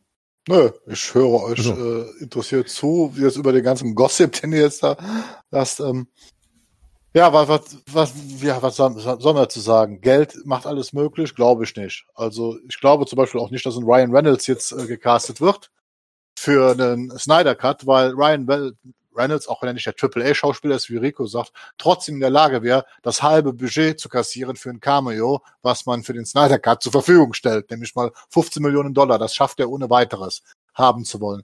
Das zweite ist, ähm, ja, die Leute haben jetzt mitbekommen, der Snyder Cut kommt. Da haben uns wohl wahrscheinlich alle geirrt, äh, dass das Ding nicht kommt. Ja, jetzt kommt es so. Und ich glaube, da wird jetzt unendlich viel hineininterpretiert, was alles möglich wäre, was aber für mich so teilweise einfach doch nur Fan-Denken ist. Und diese ganzen Meldungen, die da bis jetzt gekommen sind, die haben für mich, also ich sag mal, noch keine Substanz. Ne? Also für mich zählt halt die letzte Aussage von Ben Affleck. Für mich zählt aber auch, dass Warner einen Fehler machen würde, wenn sie jetzt, also wenn sie sowas planen, glaube ich, dann wird es halt im Stillen und Geheim geplant, weil ich fange doch jetzt nicht an, meine meinen nächsten Kino-Batman zu torpedieren. Und das würden sie mit einer Ankündigung von der Affleck Batman-Serie machen. Sie würden den Pattinson Batman, der ja im Moment eh einen schweren Stand hat bei den Fans, da brauchen wir uns ja jetzt nicht drüber zu unterhalten, sie würden den noch zusätzlich torpedieren. Und ich glaube nicht, dass ein großes Major, Major äh, äh, diese Investition im Moment äh, in Gefahr bringt. Also wenn da eventuell was kommen sollte, dann sehr weit in der Zukunft und nachdem das gelaufen. Also ich glaube, jetzt sich darüber zu unterhalten, äh, äh, klar, würde mich auch interessieren, was hat Ben Affleck damals vorgehabt mit seinem The Batman, mit dem Deathstroke als Gegner und wie sollte er in dieses Universum reinpassen. Aber da sind wir ja wieder. Dann sind wir wieder bei diesem Punkt. Es heißt, nach dem Snyder Cut kommt gar nichts mehr. Also da, da geht's nicht mehr weiter. Dann würde mir jetzt eine Serie machen, die dann wiederum in diesem Universum spielt und der ganze andere Rest hat nichts dazu. Und dann glaube ich auch, wird das für die Normalzuschauer doch irgendwann sehr verwirrend werden. Ich meine, Warner hat es bis jetzt nicht äh, ich, ich weiß es nicht. Also ich bin da ein bisschen zwiegespalten, aber im Moment glaube ich ehrlich gesagt an diesen ganzen, an diesen ganzen Gerüchten glaube ich, da ist eigentlich nichts dran, da ist viel Wunschdenken dabei. Ich glaube tatsächlich aber, wir haben zwei Faktoren, die das Game einfach, Game Changer. Das ist 18A, das ist mal das, der eine, ne, der jetzt Warner vorsitzt und ich glaube, das andere ist einfach HBO Max. Ich glaube, wenn sie das Ding weiter vorantreiben wollen, dann werden sie sich halt in Zukunft gucken müssen, dass sie dafür weitere exklusiv also exklusives, exklu exclusive Stuff, ne, exklusive Inhalte halt machen, die halt Leute ziehen, die halt Abos kaufen. So, und ich glaube, da reicht am Ende nicht nur HBO. So, und ich glaube, wenn ich diese Marken habe, dann werde ich irgendwann, und wir reden vom Business, dann werde ich irgendwann sagen, dann nutze ich die auch. Die werden sie nicht irgendwo liegen lassen. Und ich glaube nicht, dass wir die nächsten zehn Jahre weiterhin diese Trennung haben, die wir bisher hatten. So dieses klare, bestimmte Figuren gehen nur im Kino und die gehen nicht mehr irgendwie im Fernsehen, weil ich sehe jetzt tatsächlich Streaming auch nicht als lineares Fernsehen. Also da kann ich auch Sachen tun, die könnte ich im linearen Fernsehen so niemals machen. Von daher bietet es ja auch viel mehr Möglichkeiten. Ich glaube, dass wir hier gerade ein, vielleicht ist das der Beginn von einem Wandel auch, was das betrifft. Und ich glaube, da würde ich dir nicht zustimmen, Gerd. Ich glaube, dass dem Publikum das teilweise völlig egal ist. Ob da, die können auch mit drei verschiedenen Batman arbeiten, so, ne? solange das irgendwie voneinander irgendwie abgetrennt ist und klar ist irgendwie, was ist da jetzt gerade was. Und das ist, glaube ich, relativ offensichtlich, wenn das eine auf dem Streaming-Dienst läuft und das andere läuft äh, irgendwie im Kino, dann kann ich das durchaus auseinanderhalten. Ich glaube, so weit sind die Leute heutzutage, dass man denen das zutrauen kann. Und ich glaube Ja. auch, dass man das irgendwann wird. Da kann Und ich man- Da kann ich anschließen, ähm, also an das, was, was Henning gerade gesagt hat, de, es wird immer wieder äh, in diesen ganzen Diskussionen, wird immer dieser, werden immer die normalen Kinozuschauer irgendwie äh, herbei zitiert, die zu dumm sind, irgendwie zwei Batmaner oder zwei Flashs auseinanderzuhalten. Jetzt hat man, jetzt äh, kommt trotzdem das Gleiche. Ich glaube, das ist denen völlig egal. Hauptsache, sie haben irgendeinen coolen Stuff vor sich. Trotzdem hat Gerz ähm, einen Punkt irgendwie ähm, indem er sagt, ja, man wird ja jetzt nicht den eigenen Film irgendwie torpedieren. Aber während du das natürlich sagst, ähm, es gibt natürlich einfach auch noch andere Möglichkeiten. Dann schmeißt du halt das viel später ähm, auf HBO Max. Vielleicht macht Ben Affleck auch keine Serie, in der er mitspielt, sondern er produziert sie oder setzt sein Drehbuch um oder sonst irgendwas. Es gibt da ja tausend äh, mögliche Spielarten, ne? Und wenn wir tatsächlich, so wie Henning sagt, an so einer, an so einem Wandelpunkt sind, dann ähm, sind uns die Kreativen in Anführungsstrichen oder die, die Geld verdienen wollen, die sind da meistens sehr viel kreativer, wie sie solche Dinge umsetzen, als jetzt wir fünf. Das Ding ist halt, ihr müsst mal noch ein paar Jahre zurückgehen, als wir angefangen haben, über das DCU zu reden. Und als wir damals gesagt haben, ja, ähm, oder da waren gerade die irgendwie die ersten zwei Staffeln Arrow und Flash draußen, und da haben wir gesagt, da haben wir auch schon drüber diskutiert, ob man das denn machen kann. Kann man denn, braucht man denn, kann man den Flash oder den Green Arrow, auch wenn Stephen Amell ist, aus der Serie mit in den Film nehmen? Und da waren wir, ich würde, pass auf, und jetzt pass auf, aber sie haben es gemacht, ne? Das wisst ihr. Man hat den Flash aus dem Film in die Serie gepackt. Das ist tatsächlich Und- krass, ja. Hm. Und es ist was, was man vorher nicht gedacht hätte. Und es ist Ja. was, und man darf nicht vergessen, dass diese Crossover-Folgen wirklich auch viel geguckt werden von Sachen. Klar, es ist ein kleines Budget, es ist nicht besonders geil gemacht, aber die erfüllen ihren Zweck. Und ich kann mir schon vorstellen, dass das auch, und auch mit dem Erfolg von Marvel, die mit ihrem Connected Universe das Riesen macht. Und DC hat halt ein starkes Multiversum. Ich sag nicht, dass man das machen muss. Ich sag nicht, dass es super Ja. geil sein wird. Aber es ist, ich glaube schon, dass es auf jeden Fall so Überlegungen gibt. Und vielleicht kriegt man dann halt auch mal einen Film irgendwann zu sehen mit mehreren Batman. Aber jetzt mal ganz so, ehrlich. Aber ich, ich sag, hm? Ja. ja, sorry. Nee, sag ruhig. Ich habe nur gerade, weil, weil du gerade sagtest, lass uns mal zurückgehen. Lass Ja. uns doch mal zum anderen Punkt zurückgehen. Wer hätte vor drei oder vier Jahren gedacht, dass ein Streamingdienst einen Film produziert mit einem Budget von 170 Millionen US-Dollar, den Scorsese dreht und in dem, ne, wie Hochkaräter die Hauptrolle spielen. Das wäre vor drei, vier Jahren völlig undenkbar gewesen, so. Und dann kommt jemand wie Netflix und macht's halt einfach. In Anführungsstrichen. Und ich glaube auch hier werden wir in den nächsten Jahren, wir werden Überraschungen erleben. Ich glaube auch, dass große Studios jetzt genau hingucken, auch mit Corona, was ist mit Kino? Was zahlt sich letztendlich mehr aus? Wo habe ich mehr Kontrolle? Wo mache ich die größere Gewinnmarge? So, ne? Das ist alles nichts, was ich sehen will. Ich will auch nicht, dass das Kino steht. Versteht mich jetzt nicht falsch, aber ich glaube, dass wir da gerade an einer, an einer Schwelle stehen. Die werden sich das ganz genau angucken. Und das, was Gerd gerade sagt, ist ja absolut richtig. Die werden gucken, wo investiere ich und wo habe ich äh, Kontrolle, wo habe ich Gewinn und wo kann ich das maximieren. So, ne? Und die werden diese Marken nicht liegen lassen und die werden Nee. nicht, äh, nicht, ja, und die werden aber auch nicht weiter nur irgendwie alle fünf Jahre was damit machen. Das, So, ich- das, das war speziell jetzt gemünzt auf Ja. diese Sachen, jetzt diese Gerüchte. Im Allgemeinen gebe ich zum Beispiel Marian recht. Natürlich könnte man hingehen und da wäre ich, fände ich sogar super, wenn man Affleck eine Chance gibt, das zumindest zu inszenieren. Das, da, da habe ich überhaupt kein Problem mit. Nur jetzt zum jetzigen ja. Zeitpunkt, in dieser Corona-Zeit, wo wir eine Big, also oder zwei Big-Budget-Produktionen haben, wäre es in meinen Augen faktisch sogar dumm, jetzt da noch weiterhin zu gehen, weil die Leute haben eh im Moment ein Problem mit Matt Reeves und Pattinson und so weiter, ja. Und wenn man den jetzt schon ankündigt, dann ist das kontraproduktiv. Da kommt jetzt vielleicht tatsächlich die Affleck Batman-Serie, dann sagen die erst recht, ich habe keinen Bock, Matt Reeves und Pattinson noch eine Chance zu geben. Weiß ich nicht. Das, ob weiß ich, das will ich auch nicht sagen. Glaub Hardcore- Hardcore-Fans sind die schlimmsten, die es Aber- gibt. Also aber wir wenn sind, du- wir aber sind wenn- gerade die Hard, wir sind Hardcore-Fans, Wir sind meine die Freunde. Schlimmsten. Wir sitzen doch hier gerade. und wenn du zwei Sachen hast, die geil sind, dann funktionieren die auch beide. Und, und auch wenn, Wenn du du zwei Sachen hast, wo nur eins geil ist, gucken tust du trotzdem beide. Weil sonst Genau. weißt du ja nicht, ob es geil ist. Ich meine, gucken tust du es trotzdem. Ja, und, du aber hast, die, und man darf halt auch nicht sagen, dass Serien, ich meine, ich weiß nicht, ob ich mal das Making-of zu Mandalorian angeguckt habe, was für mich Ja. wirklich krass war. ja. Weil da wirklich auch mal gesehen hat, wie man auch Serien produzieren kann. Und natürlich kann man, und was die da auch draus gemacht haben, ich meine, die haben halt im Prinzip alles von einem riesengroßen Bildschirm gedreht. Und so kann, könnte man auch, und du hast ja bei, also, ich, ohne jetzt mal zu viel, aber du hast ja schon ganz viele Sachen, die du nicht mehr bauen müsstest für so ein, ähm, für so ein Ben Affleck-Film. Du brauchst zum Beispiel kein Batmobil mehr, weil es noch in irgendeiner Garage steht. Du hättest ein paar Sachen, auch gut, die Betthöhle werden sie mittlerweile abgerissen haben. Aber du hast halt ganz viele Sachen, die auch unglaublich teuer sind. So ein Batsuit zu bauen, ich glaube, den macht man auch nicht von heute auf morgen. Das sieht man ja an den ganzen, die sind ja schon fürs Film viel aufwendiger gemacht und du hättest halt schon viele Sachen, schon viele Schritte, die du gegangen bist. Und es wird, glaube ich, also, ja, es ist auch Wunschdenken auf meiner Seite, da sage ich gar nicht, das ich ganz, also ich würde gern mehr von Ben Affleck als Batman auch sehen. Ich Das will ist noch, nicht ganz klar. Ja, sag. Entschuldigung. Äh, ich will noch mal äh, schnell ähm, auf das eingehen, was, äh, was Gerd gesagt hat. Die Hardcore-Fans sind nicht das Problem, weil die dann aus dem Kino fernbleiben, sondern weil die Hardcore-Fans ähm, auch Einfluss haben mittlerweile auf Kritik und die haben auch mittlerweile Einfluss auf ähm, eine Mainstream-Meinung. Und äh, das habe ich bei BBS gemerkt, wie stark diese Kritiken dafür gesorgt haben, dass da Leute einfach nicht ins Kino gegangen sind. Das war viel schlimmer als das, was, also zumindest ist das, was bei mir so angekommen ist, das war viel schlimmer als das, was ähm, äh, also, also, ja, ja, äh, jetzt habe ich wieder meinen Faden verloren. Verdammte Scheiße. Ja, ich glaube, man kann es mit, mit Star Wars ja auch vergleichen. Ne? Da gab es ja auch, es gibt ja diesen Begriff von den Toxic Fans, letztendlich, die halt so laut sind. Man spricht da oft von einer Minderheit, die dann eben auch Einfluss auf, äh, sagen wir mal, die Studiobetreiber dann letztendlich haben, wenn man sagt, man muss es denen dann irgendwie auch ähm, ja recht machen.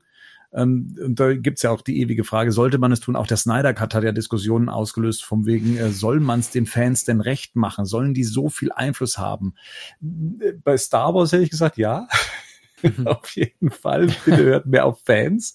Ähm, aber das ist natürlich, ähm, ja, das ist, äh, gibt's ein Für und Wider, was, was das Thema angeht. Fans, finde ich, haben nicht immer recht, genauso wie, äh, sagen wir mal, äh, angestaubte Entscheider etc. Dann nennen sie Ähm, Kunden. Hat der mhm. Kunde nicht immer recht? Also ich meine, aus, aus, dem, ja, aus Blick von AT&T und Warner Fans auch, sind auch Kunden, ne? Das sind die, die kaufen und zahlen so am Ende. Ja, aber Ja, AT&T weiß auch, dass es ich die, ja, dass es auch die, die sind, die immer so laut schreien. Also ja, schon klar, aber jetzt mal ganz ehrlich, die Durchschnitts, der Durchschnittsbürger abonniert kein äh, Abo für eine, Mini Bat, für eine Miniserie von Ben Affleck über Batman. Das sind nicht die, die, ne, also da brauchst du, da brauchst du schon die Fans im Rücken. Aber wie gesagt, läuft ja das gleiche raus am Ende, wie du sie jetzt nennst. Ja gut, da Wobei- tut sich ja auch noch einiges. Ach so. Da tut sich ja noch einiges bei diesen ganzen Abo-Modellen. Das, das, das hat mir auch verstanden. Das ist ja zum Beispiel Disney Plus ist ja auch jetzt hingegangen ne, und macht eigentlich äh, erstmal ein Jahresabo, ne? Teilweise mit, mit Rabatten und so weiter und äh, keine großartigen Testphasen zum Gucken. Man will ja die Leute längerfristig binden und ich glaube, das wird auch in Zukunft so werden. Also auch, auch HBO, die werden dann sicherlich mit, mit dem Snyder Cut viele, viele Abos verkaufen, aber ich denke mal, die werden sich schon Modelle einfallen lassen, dass die Leute dann nicht nur wegen dem Snyder Cut abonniert haben, sondern dass die notgedrungen wahrscheinlich ein Jahresabo am Hals haben oder sonst etwas, weil ansonsten wäre das sehr dumm, weil äh, weißt du, man könnte es ja so hingehen, okay, jetzt kommt der Snyder Cut her, ich mache die sieben Tage Probeabo. Ne? Also so nach dem Motto, Habt ihr mal gesehen, was die Winter Soldier Serie kosten soll? ja, ja, die ist teuer. Die kostet 180 Millionen Dollar oder 150 Millionen Dollar. Mhm. Das ist pro Folge 25 Millionen Dollar. Das ist schon krass. Das ist schon wirklich, wo du sagst, okay, das ist schon, also eine Summe, das da gibt, da könnte man zwei Indie-Filme von drehen, ne? Aber auch also, das ja nochmal, auch das vielleicht auch nochmal so ein Punkt, ne? Auch weil wir gerade beim Wandel und darüber gesprochen haben. Ja, ja, voll. Ich meine, Warner wird sich nachher ja auch angucken, was macht Disney jetzt halt, ne? Und wenn Mhm. Disney anfängt und sagt, wir fahren jetzt parallel die Kinoschiene plus noch irgendwie auf dem, auf dem eigenen Streaming-Service irgendwie die Serien, dann werden die nicht lange warten und werden ihre Marken entsprechend rausholen. So, weil Die haben halt schon zu viel Ja. verpasst halt auch, ne? Ja. Also Warner hat ja, also was gerade auch DC betrifft und auch Harry Potter ist ja auch so ein Riesending, was, wo Ja. Warner eigentlich drauf sitzt, wo du fast genau die gleichen Möglichkeiten hast. Und natürlich musst du dann in die, du musst halt in die Zukunft investieren. Und jetzt mal von Corona abgesehen, Corona ist jetzt halt eine blöde Situation, wo wir alle haben, aber du musst halt auch irgendwann, du willst ja auch nicht immer nur die, die, die Nummer zwei sein, so vielleicht. Oder vielleicht ist es auch nicht dein, dein Ziel, die Nummer eins zu sein, aber du musst zumindest konkurrenzfähig bleiben. ja. Und da sagst du was, weil ähm, du hast vorhin auch gesagt, ähm, DC hat ja ein gutes Multiversum, das kommt ja immer wieder in allen möglichen Events raus, ne? also zumindest in den Comic-Events, aber viel wichtiger ist, finde ich hier, mit diesem ganzen verkorksten Snyderverse und mit dem ganzen Drum und Dran und mit den Serien etc., hast du halt auch wirklich ein, eins, was über das Medium an sich eben hinausgeht. Ne? Du hast halt, du hast halt immer die Möglichkeit zu sagen, alles gehört dazu. Ne, und wir können verschiedene Sachen gleichzeitig machen oder verschiedene Bühnen gleichzeitig bespielen. Und das ist, macht tatsächlich Möglichkeiten auf, die selbst so Disney bisher noch nicht so ganz aufgemacht hat. Ne? Also die machen das jetzt, oder es wirkt eher linear erstmal bei, bei Disney. Und das und inhaltlich gesehen ist es natürlich noch umso besser, was die an Multiversum zu bieten haben. Also theoretisch haben wir die Möglichkeit, Shaquin Phoenix Joker neben Stephen Amell's Green Arrows zu sehen. Genau, es das muss halt nur keiner einschalten. Ja. da sind wir wieder bei, du. Da sind wir wieder bei Bernd. Wir müssen, so. das, wir müssen unser Denken verändern und vielleicht ist alles möglich. Ne? Nee, also, aber, aber ich meine, ja. jetzt mal wirklich, ich meine, ja. das ist auch gerade was, ich meine, man wird auch gucken, was man aus Shaquin Phoenix Joker noch machen kann. Und äh, einfach nur, weil der halt einfach der erfolgreichste Film letztes Jahr wahrscheinlich für die Jungs war, ne? Und, und, und, und da gibt's halt, es ist halt einfach wirklich nicht alles möglich und auch nichts wahrscheinlich. Sprechen wir mal über die, diese Möglichkeiten. Wie werden die denn ermöglicht? Also das, das kommt ja durch dieses Multiversum. Ähm, Maria, magst du mal äh, versuchen zu erklären, wie so ein Multiversum funktionieren kann? Also nehmen wir mal Flashpoint als Ausgangslage. Flashpoint galt ja jetzt auch lange Zeit immer als eine Vorlage für den Flash-Film, der, der kommen soll und den man dann eben auch als die Möglichkeit sieht, eben ein Multiversum zu, zu etablieren. Was würde ein Multiversum dann bedeuten?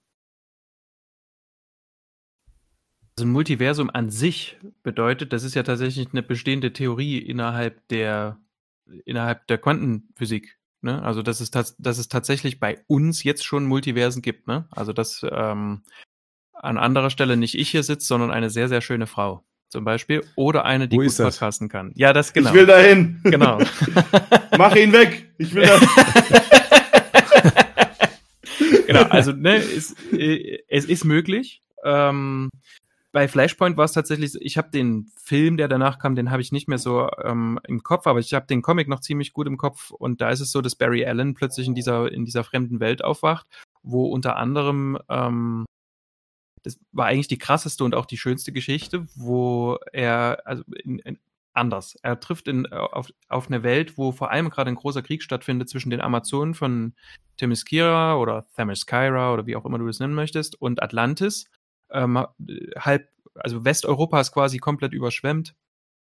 Ähm, die Amazonen kämpfen gegen ähm, den arroganten ähm, Aquaman und Barry Allen landet tatsächlich in, ich glaube, in, in, der Nähe von Gotham. Es gibt keinen Superman, es gibt verschiedene andere Helden nicht und es herrscht halt dieser beständige Kriegszustand.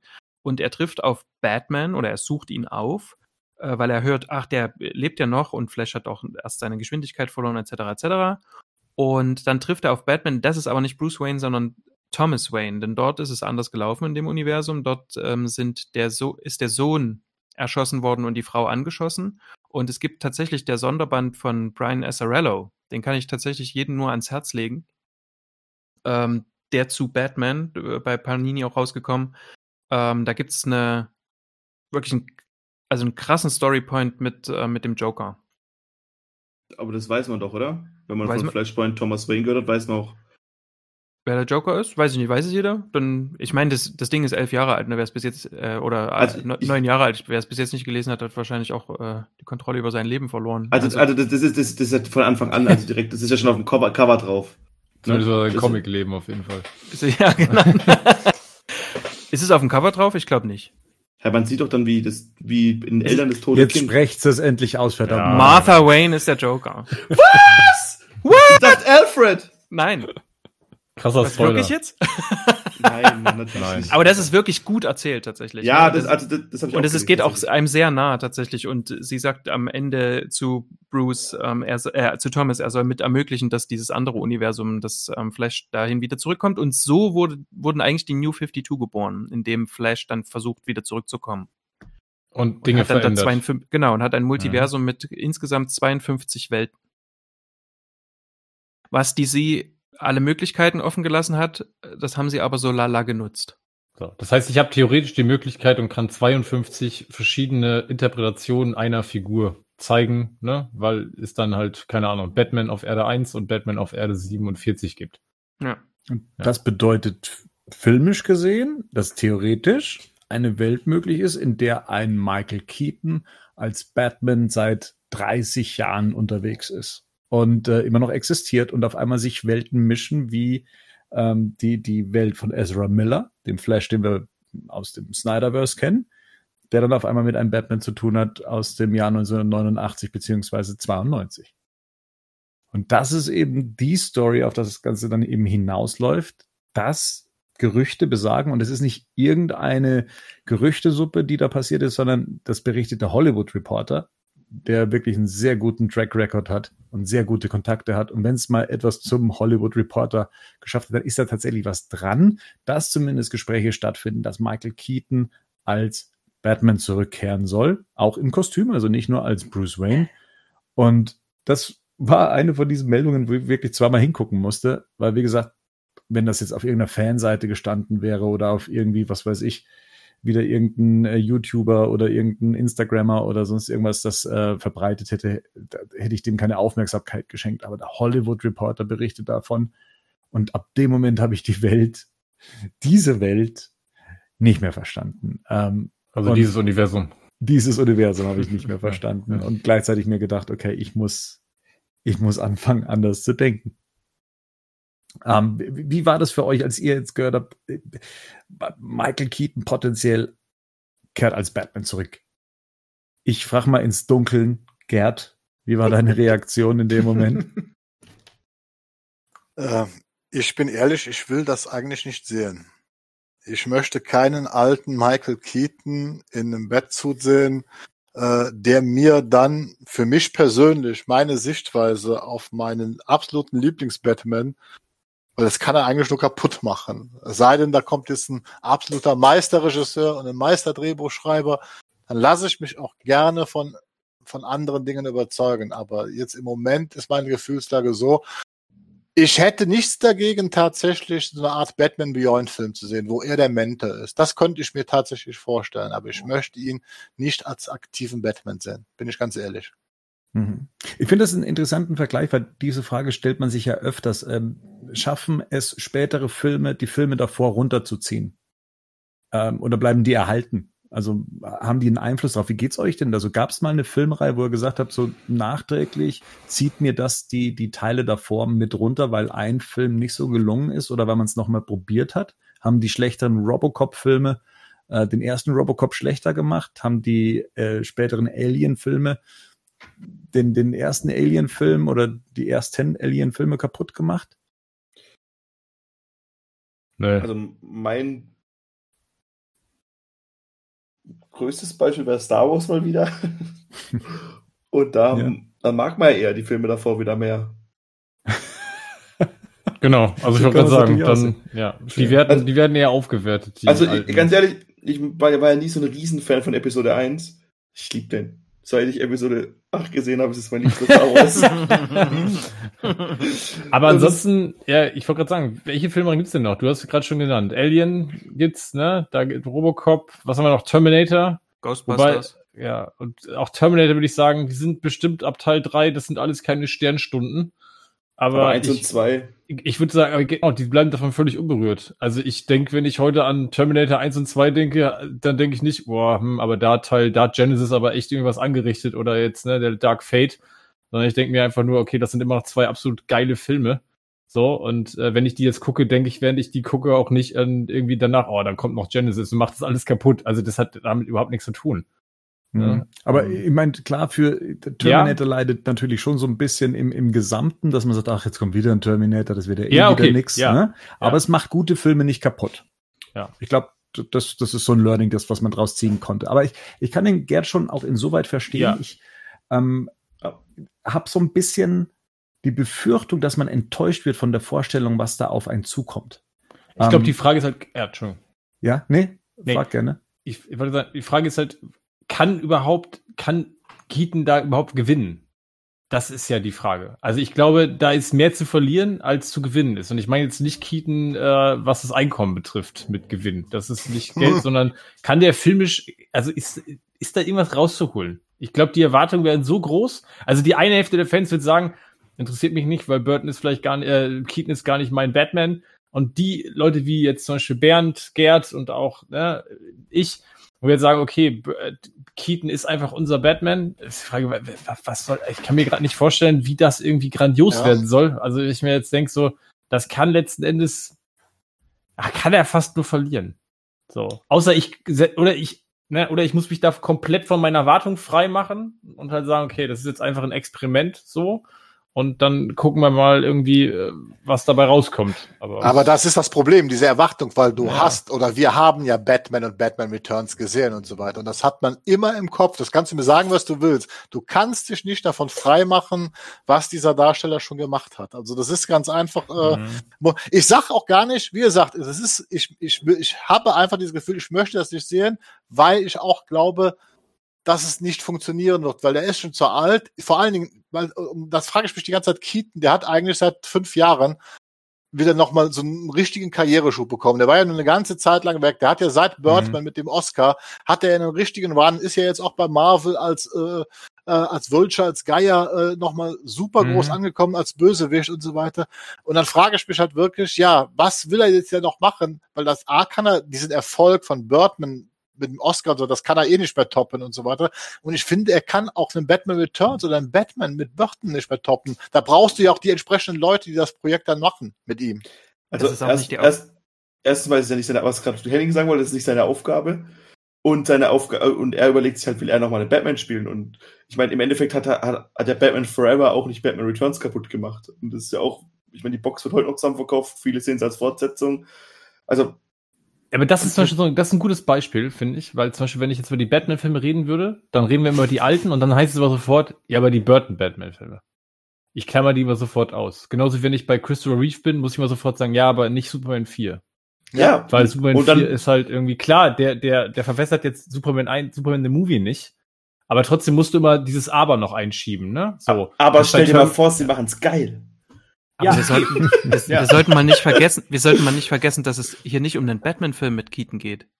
Genau. Sondern es geht, es geht darum, dass, dass Keaton als ein alter Batman, das heißt also als auch jemand, der tatsächlich in der Zeit fortgeschritten ist, vielleicht in einer ganz anderen Verfassung, in einer ganz anderen Welt stattfindet, der überhaupt gar nicht aufgreift, was da ist oder was vorher war mit Tim Burton oder sonst irgendwas, sondern der jetzt halt irgendwie vorangeschritten ist und der dort so eine Mentor-Funktion ähm, einnimmt, um dann vielleicht, was weiß ich, um ein Batman Beyond, das ist ja jetzt wirklich, das ist tatsächlich ja Fanfiction, ne, um das einzuleiten oder um diese, diese Welten aufzumachen.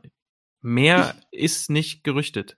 Ich hatte euch ja gefragt mal vor ein paar Tagen, ob ihr so ein bisschen, weil ja im Prinzip aus dem Burton-Film die Animated Series so ein bisschen entstanden ist, also so ein ganz kleines bisschen, so 5%. Und da hatte ich euch ja mal gefragt, ob ihr dann, ob ihr das so ein bisschen verbindet, generell, die beiden Sachen. Da meint ihr, glaube ich, alle nein. Ne? Also ob ihr das Burton-Verse mit dem Animated-Verse so ein bisschen, ob ihr eine Verbindung habt zwischen den beiden Sachen. Und da meint ihr alle nein. So, ja, glaub ich ich glaube, ich habe mich nicht geäußert. Ähm, okay. Das Animated Verse, also das Timverse oder wie mit mhm. äh, also, war so ein Zwiegespräch zwischen Marian und Rico. Verstehe. wie, wie ähm, meistens. Wie meistens. Schon, also mal abgesehen von, von dem Thema von Danny Elfman, den Auflagen, die es seitens Warner Bros. gab, ähm, Figuren so und so zu ähm, gestalten, weil sie so in dem Film vorkommen, ähm, ist, ist schon nicht, also und aber auch tonal, mhm. also geht das schon im Einklang. Ich habe das damals 92, 93 ähm, schon als als, als, das war so meine Batman-Welt, sagen wir es mal lieber so. Nicht, dass die Filme jetzt äh, irgendwie mhm. der Zeichentrickserie entsprungen sind, aber so war die, die Atmosphäre von Batman. Und da finde ich, waren die Filme und die Serien schon, schon sehr nah beieinander. Batmans Rückkehr, äh, Batman und, und, ja. und, die Animated Series. Weil gerade wenn wir das über schon. Beyond dann reden, ist es für mich, wäre es halt für mich schon so die logische Konsequenz, da so ein bisschen sich dann auch so draus zu bedienen, ne? Und da geht es jetzt und, und, und, und weil einfach der Burton Batman, natürlich hat er schon auch ein bisschen Hintergrund und so gehabt, aber du halt einfach in der Animated Series viel mehr hättest, wo, wo du dich bedienen könntest, ne? Und wenn du vor allem auch den Batman Beyond machen willst, dann, dann daraus. Und deswegen war das dann so meine Überlegung, weil ich mir das für, für mich selber auch nicht so beantworten kann, weil es halt Parallelen gibt, aber auch ganz viele Sachen, die halt anders sind, ne? Also dieses Batman Beyond-Thema, das ist ja auch so eine Sache. Also vielleicht nochmal kurz zusammengefasst, was das ja bedeutet. Es kam dann später nochmal die Meldung, hey, das Ganze soll dann mit dem gealterten Bruce Wayne eventuell in einer Batman Beyond Serie auf HBO Max mhm. äh, enden, in der dann eben Michael Keaton der, den gealterten Bruce Wayne darstellt. Ähm, und gleichzeitig hieß es, hey, aber aus diesem Serienkonzept hätte man dann auch einen Kinofilm machen können, weil ähm, AT&T möchte unbedingt oder HBO Max möchte unbedingt den Joker als als Gegner haben. Dafür hätten sie gerne ähm, äh, Johnny Depp. Und um Johnny Depp zu bekommen, brauchen sie ähm, Tim Burton. Und um Tim Burton zu bekommen, brauchen sie Michael Keaton. Und dass das so eine Rechnung wäre, um dann dafür wieder einen Kinofilm aufzumachen, der dann eben mit Batman Beyond spielt. Jetzt hatte ich über all die Jahre immer den Eindruck, Batman Beyond ist ein reines Fan-Thema und das dann auch noch sehr spitz, sehr klein und nicht so bekannt. Sie, sie, ist das eine Fehleinschätzung meinerseits über all die Jahre gewesen oder ist, ist Batman Beyond wirklich sowas Lukratives, wo man sagt, da kann man schon gut aufsetzen? Weil in dem Fall ging es ja sogar noch darum, dass dieser eine Zeichentrickfilm, der dazu entstanden ist, also der Joker kommt zurück, als Vorlage dienen soll für einen Kinofilm. Ähm, findet ihr Batman Beyond attraktiv als, als Batman-Film, als Konzept? Ja? Oh, wenn ich, will, ich, ich sehe gerade so Blade Runner mit Batman so ein bisschen, ne? So, so eine Blade Runner, dieses Neo Gotham. Mhm. Also vielleicht müssen wir das differenzieren. Attraktiv, ja. künstlerisch, vom Kreativpotenzial. Absolut. Ich glaube, daraus kannst du was richtig Geiles machen. Da bin ich mir, da bin ich fest von überzeugt. Da, da hast du auch die Vorlage schon. Also da musst du, ne, da, da, den Stuff kannst du faktisch nehmen. Ob das jetzt wirtschaftlich, finanziell attraktiv ist, weiß ich nicht. Da müssen wir vielleicht sagen, okay, es ist, es ist irgendwie Batman, aber das ist halt dann Batman, wie halt den wirklich nur die Hardcore-Fans kennen, weil ich würde jetzt spontan sagen, außerhalb des Fandom wird Batman Beyond kaum irgendwem Begriff sein. Also weder das Design noch der Titel überhaupt. Ich würde es ja dann Batman of the Future nennen. Dass es dann mehr Leute kapieren. nee, aber ähm, also ich, ich sehe schon, was ihr sagt, so ein bisschen. Aber ich, ich finde halt auch so, dass die letzten Jahre schon gezeigt haben, dass man halt, äh, wenn man, also, also ich meine, die, die, interessanteren Sachen waren eigentlich die, die so ein bisschen abseits von den, von den normalen Sachen passiert sind. So. Weißt du, du hast jetzt irgendwie zehn äh, Origin-Filme von irgendeinem Superhelden gehabt. Willst du es nochmal sehen? Na, ich weiß nicht aber hast du, aber hast dann irgendwie mal so ein Spider-Verse gehabt. Und ich weiß, dass viele hier Spider-Verse nicht so mögen, aber einer.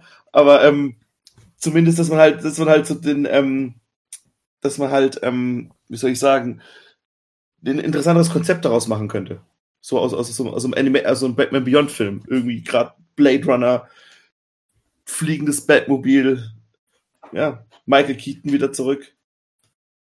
Also ich so finde, Sachen, ne? Ich finde, Batman Beyond hat schon immer ein Riesenpotenzial gehabt. Also nicht nur für Fans, sondern du kannst damit machen im Grunde, was du willst. Batman Beyond hat selber, äh, hat selber eigene Gegner. Du könntest aber einfach, um den Bekanntheitsgrad zu erhöhen, könntest du Batman-Gegner nehmen, abwandeln. Du kannst die in eine Zukunft setzen. Du kannst so unglaublich viel machen. Und du kannst es auch so machen, dass es attraktiv wäre für alle. Ja, also für, für ein Mainstream-Publikum. Da steht zwar irgendwie Batman dran, aber du musst dich auf keine Comics beziehen. Du hast nicht diese, diese unglaubliche Geschichte und diesen Fan, äh, dies, diesen Fansturm im Hintergrund. Also du könntest also wirklich unglaublich viel damit äh, tun. Und das ist, wie Henning sagt, künstlerisch. Und ich denke aber auch mit einem richtigen Marketing kriegst du das natürlich auch an Mainstream-Publikum verkauft, weil du es eben auch künstlerisch ausgestalten kannst, wie du eigentlich willst. Du hast einfach nur Batman oben drauf stehen. Was natürlich, was es natürlich spannend macht, ist tatsächlich zu sagen, okay, mache ich jetzt ne, innerhalb von 2005 bis 2025 jetzt das, den dritten Batman, den vierten Batman, den fünften ja. Batman, der irgendwie im Kern dasselbe ist, aber irgendwie ne, in verschiedene Richtungen abgewandelt. Oder sag ich, und dann wären wir bei dem Thema, wo wir in einem der letzten Casts wären, wieder Mut zeigen, ne? Wieder Mut zu kreativen Ansätzen. Und mache ich und gucke ich, kriege ich vielleicht Batman tatsächlich mit so einem Batman Beyond, mit einem Batman of the Future Ansatz vielleicht für eine ganz neue Generation ja. erzählt. Ne? Und für eine ganz neue Generation erfunden. So, das wäre tatsächlich ein mutiger Ansatz. Und wenn ich das dann noch mit der Nostalgie verknüpfe, dass da irgendwie noch ein Keaton, ein Burton Burtonverse irgendwie mit im Hintergrund, ne? Muss ja gar nicht groß sein, aber dann habe ich ja tatsächlich irgendwie eine Verschränkung von, von, von allem, was ich irgendwie haben kann. So, ne? Und ich glaube, dass, wie gesagt, ich habe da vom Kreativpotenzial da keinen keinen Zweifel dran. Das äh, bietet Möglichkeiten, wie man sagt, ohne Ende. Ne? Hm. Und das ist doch eigentlich ziemlich. Kurz, ja, sorry. Das muss ich gerade kurz überlegen. Also ich habe jetzt nur zwei Leute vorher gefragt, wer, äh, wie ihr reagiert habt auf, auf die Kietenmeldung, ja, ne? Und dann haben wir den Gerd, der sagt halt da, nee, das will ich nicht sehen. Und der Henning sagt, ah, der kann ja nur verlieren. Und dann wird sich der eine oder andere fragen, ja, euch kann man es auch nicht recht machen, Herrschaften. Ja, äh, habt habt äh, drei Folgen lang euch über äh, den 89er Batman ausgelassen und, und äh, euch euphoriert und, und jetzt gibt's, gibt's denn unter euch jemanden, der sich richtig drauf freut und sagt, geil, ähm, das, das, das ist, ist, ist sensationell, das ist cool, das ist, das lässt das Fanherz aufgehen. Ich meine, das soll ja sowas ja auch äh, mit sich bringen dann letztendlich auch. Ne? Das will man ja damit bewirken auch. Ich muss noch mal, ich muss an der Stelle noch mal einhaken. Ich habe nur gesagt, ich weiß nicht, ob Keaton da was mit gewinnen kann. Das kommt ja darauf an, wie das eingesetzt wird. Wenn das ein reiner, ich, also als rein. Nein, aber ne? mir ging's mir ging's nee, gar nee, nicht, das gleich zu analysieren. Nee, nee, ging's gar nicht, gar nicht drum, das gleich genau. zu analysieren. Ich habe erstmal dazu nicht. Freut sich denn jemand von euch? Genau, ja, ich, ich würde das, ich würde das gerne sehen. So. Ich auch. Ja.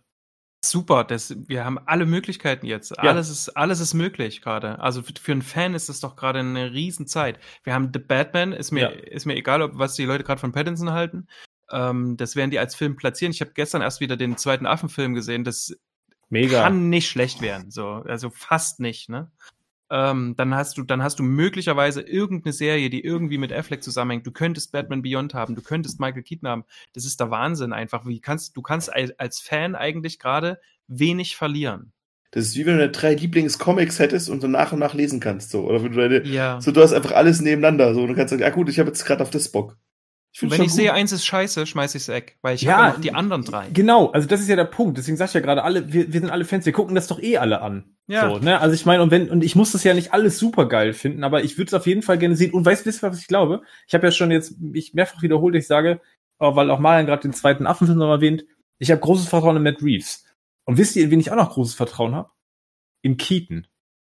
Ich bin mir relativ sicher, dass der sich nicht für irgendeinen Schmarrn hergeben wird diesbezüglich. Da bin ich mir relativ sicher. Kohle hin oder her. Ich bin mir relativ sicher, dass wenn der sagt, ich komme dafür zurück, dass das irgendwas Substanzielles sein wird, was jetzt nicht grottig wird. Ich lehne mich da jetzt weit hm. aus dem Fenster, ich weiß, aber ich glaube tatsächlich, hm. dass der sich nicht für irgendein irgendwas Schlechtes hergeben wird. Da bin ich mir sicher. Keaton gehört ja auch zu den Darstellern, die ähm, über die Rolle nie schlecht gesprochen haben. Er war derjenige, der damals Batman Forever abgelehnt hat. Das heißt, weil ihm das äh, Skript nicht gefallen hat oder in welche Richtung das ging und wahrscheinlich auch, weil Tim Burton nicht mehr mit an Bord war. Aber er war nie jemand, der dann am Schluss dann auch sich immer völlig distanziert hat von der Rolle, sondern nee, äh, er spricht dann sogar auf äh, irgendwelchen, ähm, in irgendwelchen Talkshows zitiert er sich nochmal mit I'm Batman und ähm, selbst wenn er dann nochmal irgendwo vor Studenten spricht, zitiert, gibt er das ihnen nochmal als die wichtigsten zwei Worte in ihrem Leben mit I'm Batman. Ähm, und, und das, und er sieht sich auch als wahrscheinlich äh, einer dieser Batmaner. Ähm, und von dem her wird's wird's mir auch nicht schwerfallen, die Rückkehr zu akzeptieren. Ich, ich, ich freue mich darüber. Ich, ich äh, bin nur auch sehr gespannt. Ich, ich, ich habe ja schon mal in einem Cast gesagt, ich habe mich damit abgefunden, dass mein Batman, und dazu gehört eben der Burton Batman, nicht mehr zurückkehren wird. Und eventuell passt er auch nicht mehr in die heutige Zeit. Das kann gut sein. Das kann halt auch, dass das irgendwie, wir, wir erinnern uns ja noch dann dran, Danny Elfman kehrt für, äh, kehrt für Justice League zurück, um alte Themen mit einzubringen. Mhm. Wirkt nicht mehr so ganz, ist irgendwie, es sind zwei ähm, ästhetisch gesehen andere Sachen, es sind andere Zeiten. Ne? Also es, es kann schon, es kann schwierig sein. Und auch bei Star Wars, der Nostalgiefaktor, den man sich von den Figuren erhofft hat, wurde zum Beispiel nicht so voll, äh, erfüllt, wie wir uns das gerne gewünscht hätten. Da hat man Potenzial verschwendet. Das muss alles nicht so sein. Aber da ist man so ein bisschen gescholtener Fan. Ähm, aber trotzdem, also Michael Keaton nochmal auch vor allem im Kostüm, nicht nur im Anzug äh, von Bruce Wayne zu sehen, ähm, fände ich schon bemerkenswert. Ähm, man, man spricht zwar immer davon, dass wir es mit einem gealterten Batman zu tun hätten, aber schon mit dem Gedanken gesprochen, eventuell oder wie gerne man dann es doch mit dem Batman von 89 zu tun bekommen könnten. Hm. Die Frage musst du nochmal wiederholen. Du warst ja. komplett verzerrt. Ich habe ja. oh, schade. Du hast nur den letzten Part gehört. Nur die äh, Frage. Äh, wann habt ihr mich? Wann habt ihr mich nicht mehr gehört? Nur die Frage jetzt gerade. Ja. Nur die, die Frage, die sich stellt. Wir haben ja immer von einem Batman gesprochen, der oder man man liest immer von einem gealterten Batman. Aber seht ihr auch die Option, dass man, wie es Marvel schon in der Vergangenheit gemacht hat, dass man es mit einem jungen, also verjüngten Michael Keaton zu tun haben, der aus dem Jahr 89 stammt. In dem Multiversum ist ja alles möglich. Und auf einmal haben wir wieder den Michael Keaton Batman von damals. Ich, ich finde, das eine schließt das andere ja nicht aus, so, ne? Also so ein bisschen zu, man könnte ja schon einen älteren, gebrocheneren vielleicht Batman, also gerade das, was ich auch immer bei Batman Beyond cool fand, dass halt dann er allein immer noch vor seinem Bett-Computer unten sitzt und so ein bisschen grumpy ist. Aber man könnte halt immer noch die Rückblicke zeigen. Wie ist er zu dem geworden? Und dafür hättest du halt heute die Technik. Also es hat schon gut funktioniert und vor allem halt, weil wir auch vorhin über der Irishman gesprochen haben, bei Irishman hattest du halt das Problem, dass Robert, den, dass du den Bewegungen der Figuren einfach ansieht, der, der Schauspieler, dass sie Ja. alt sind, selbst wenn sie verjüngt werden. Aber ich, Michael Keaton ist halt doch nochmal wesentlich fitter. Ja, Mal mein- abgesehen davon, dass du ihn als Batman halt auch, da kannst du auch einen Stuntman zeigen, ne? Also wenn es Genau, darum genau. geht, den Batman agil zu zeigen, dann muss da nicht um den Keaton im Anzug stecken. Das kriegst du auf jeden Fall geregelt. aber, aber jetzt überleg mal, Computer. Aber jetzt überleg mal, wenn wir das wirklich hinkriegen, da eine wirklich eine tolle Geschichte zu sehen, wirklich mit einem alten Batman und nochmal zu sehen, was in den 30 Jahren passiert ist. Und, und bei, weil du, wir haben das auch schon in Filmen gehabt, wo es nicht funktioniert, gerade mit Luke Skywalker, der einfach eine komplett andere Version war, wie er es vielleicht dann heute war, wie er es dann vor 30 Jahren war. Aber gerade bei Batman kannst du halt dann das wirklich auch gut zeigen, finde ich, und auch viel besser zeigen, wie er dann zu dem geworden ist und so. Und was in den 30 Jahren passiert ist, halte ich eigentlich für die spannendere Frage, als wirklich zu zeigen, wo er jetzt, wisst ihr, was ich meine? So ein Ja. bisschen. Also dann kannst du hinterher noch Batman Forever und Batman Robin sind einfach irgendwelche Alternativ-Batmaner von Ja, wir haben nochmal zwei weitere 17, Erden. von Erde 17 und Erde 27 und dann hast du das Problem auch gelöst. So, dann. ich meine, wie gesagt, ich meine, we- wen würde Batman von einer anderen Erde suchen, wenn er, wenn er hier Unterstützung braucht? Er würde sich selber suchen, oder? Ja, so Batman. Den und, dicken der hat Val dann, Kilmer. und der hat dann plötzlich Robin. ja. Was hast du denn gemacht? Hey, oder den Christopher Reeve Superman. Oh je. Oh. Oh je. Alles möglich. Also tatsächlich, ne? Also da, ich meine, man macht, man, irgendjemand dreht doch jetzt auch einen Film mit James Dean wieder, ne? Ob, wenn ihr das gesehen habt. Also im Prinzip ist es wirklich, es gibt eigentlich, und das ist eigentlich das Schöne und dann auch das Tragische, wenn es nicht gemacht wird, es gibt einfach keine Begrenzungen mehr. hm. Ich meine, man Ja, hat in und Star Wars Peter Cushing wieder geholt. Und Ja. diese und die und, und diese keine, es gibt keine Grenzen mehr. Und das ist eigentlich das, was mich da am, wahrscheinlich am meisten dran stört. Das ist für mich einfach der Tod der Kreativität. Weil dann nehme ich nämlich nur noch das, was funktioniert hat, und fange an, das dann wieder umzubauen, nur weil Fans das so haben wollen. Das ist Gerd, meine. so funktioniert Gerd, liest du, Kunst, Gerd, liest du, liest du äh, noch Comics? Ja, Okay, dürftest du dann eigentlich nicht mehr. Die leben seit 80 Jahren über dasselbe und dann, ne, das alles ist auch nicht die tote Kreativität. So, ich nehme das, was, was bewährt ist, und dann entdecke ich daran neue Seiten, neue Facetten, ich spiele damit und genau das wäre das, was wir jetzt hier tun würden. Ist ja nicht so, dass jetzt das super unkreativ wäre, sondern ganz im Gegenteil. Das, was wir hier gerade skizziert haben, wäre ja super kreativ, wenn ich mir angucke, was da die letzten Jahre gemacht worden ist. Ich ne? mein- also, Ich meine, ich, mein, ich habe jetzt mal ein bisschen, warum auch immer, habe ich mir ein bisschen weiter in The Batman Who Loves weitergelesen, weil da wirklich alle Versionen von allen Batmanern mit drin sind. Was nicht immer funktioniert, was auch Probleme hat, aber die haben einfach einen T-Rex Batman. ja, Wo der, wo der, Es gibt Nein, pass auf, hör mir Grenzen, zu, hör mir zu, hör mir Es zu, gibt auch noch hör mir zu. Grenzen. Es ist der mechanische T-Rex aus der Bathöhle, wo Batman seinen Verstand reingemacht hat. ja, Ich sag, also ich sag, wie gesagt, das ist, ich will, ich, das will ich auf keinen Fall sehen, wobei es auch schon ein bisschen witzig wäre. Aber es ist zum Beispiel, also wenn es nicht nur Fanservice ist, sondern wenn es auch so ein bisschen cool ist, dann funktioniert es auch. Ich meine, wir haben schon hundertmal darüber geredet, dass mit Batman schon allerlei Stand oder reingetreten wurde. Aber meine Güte, Alter, jetzt stellt euch doch nur mal vor, wir fahren wieder, wir haben wieder die, wir haben einen Batman Beyond Schriftzug, es fährt durch und man sieht einen alten Keaton in der Bathöhle sitzen, Alter. Wer das nicht will, der Ja, ist aus also- Prinzip, der findet es aus Prinzip gerade blöd wie Gerd. Keine Frage. So. Und vor allem, und vor allem, ja, aber der Punkt ist doch auch, hier wäre es ja auch nicht nur einfach ein bloßes Easter Egg. Ja, Und das, exakt. das, das gibt dem ganzen Jahr, würde es, das würde dem ganzen Jahr einen super großen Mehrwert geben. Also nicht nur einfach ein Easter Egg mal eben schnell gezeigt als Fanservice, sondern ich nehme das und nehme das, um tatsächlich damit wieder eine Geschichte zu erzählen. Und wenn, wenn Keaton sozusagen die Drehtür ist, ne, zu, zu Batman Beyond, äh, ja, okay, gut, Freunde, also das ist ja, also dann geht's Leute, ja kaum noch besser. be bevor ihr jetzt weiter da noch, noch mal drauf rumhakt. Ich habe das Nee, eben komm. auch, au- nee, ich habe es eben auch Macht doch gesagt. keinen Spaß. Wenn, wenn Keaton, wenn das wirklich genommen wird, als altender Batman, als Mentor von dem Batman Beyond, bin ich da auch mit fein. Wo ich was gegen habe, ist, wenn wir anfangen, digital Leute zu verjüngen, digital zu ersetzen, weil sie mal bekannt waren. Da habe ich was dagegen. Wenn wir daraus neue Geschichten drin, da find, bin ich sogar bei euch. Keaton als Mentor für den Batman Beyond, bin ich bei euch, möchte ich gerne sehen. Aber ich möchte halt keinen 89er Batman Keaton sehen, der dann noch am besten am Computer wieder auf 89 getrimmt worden ist. Ich finde, hier zeigt sich gerade sehr schön, im Grunde könnte man eigentlich sagen, die Filmbranche entdeckt jetzt tatsächlich das Internet, also weil es jetzt auch so irgendwie so eine Ja. Entwicklungswelle ist wie damals, als es das Internet gab. Die haben, was haben die bis jetzt gemacht? Die haben äh, Trailer irgendwie rausgebracht, haben Live-Events gemacht, etc., etc. Aber im Grunde ist es jetzt so, jetzt entdecken die die Möglichkeiten und genauso wie, wie damals, als das Internet wirklich aufgekommen ist, ne, wo wir, wo es an, wo man anfing in Foren zu schreiben, in Chats, etc. Jetzt haben wir diese ganzen Social-Media-Sachen. Genauso ist es jetzt mit der Filmbranche und natürlich hat das sowohl Vor- als auch Nachteile. Der Nachteil, Henning sagt es ja selber, also wir haben den Vorteil, dass es sehr kreativ sein kann, aber es kann eben auch dazu führen, dass wir zum Beispiel vom Kino abkehren, dass es eben auch unkreativ wird. Aber ich glaube, ähm, das, also das, was sich gerade so gut zeigt, ist, wenn wir es uns vorstellen können, können sich es auch Leute vorstellen, die entweder das Geld geben oder Leute, die auch kreativ sind. Und ich finde, ähm, zumindest ist das jetzt gerade aus meiner eigenen Euphorie heraus, ähm, im Grunde ist es so wie Anfang der 90er, wo du so, so Leute hattest, die sich kreativ bei, äh, bei der Animated-Serie hinsetzen konnten.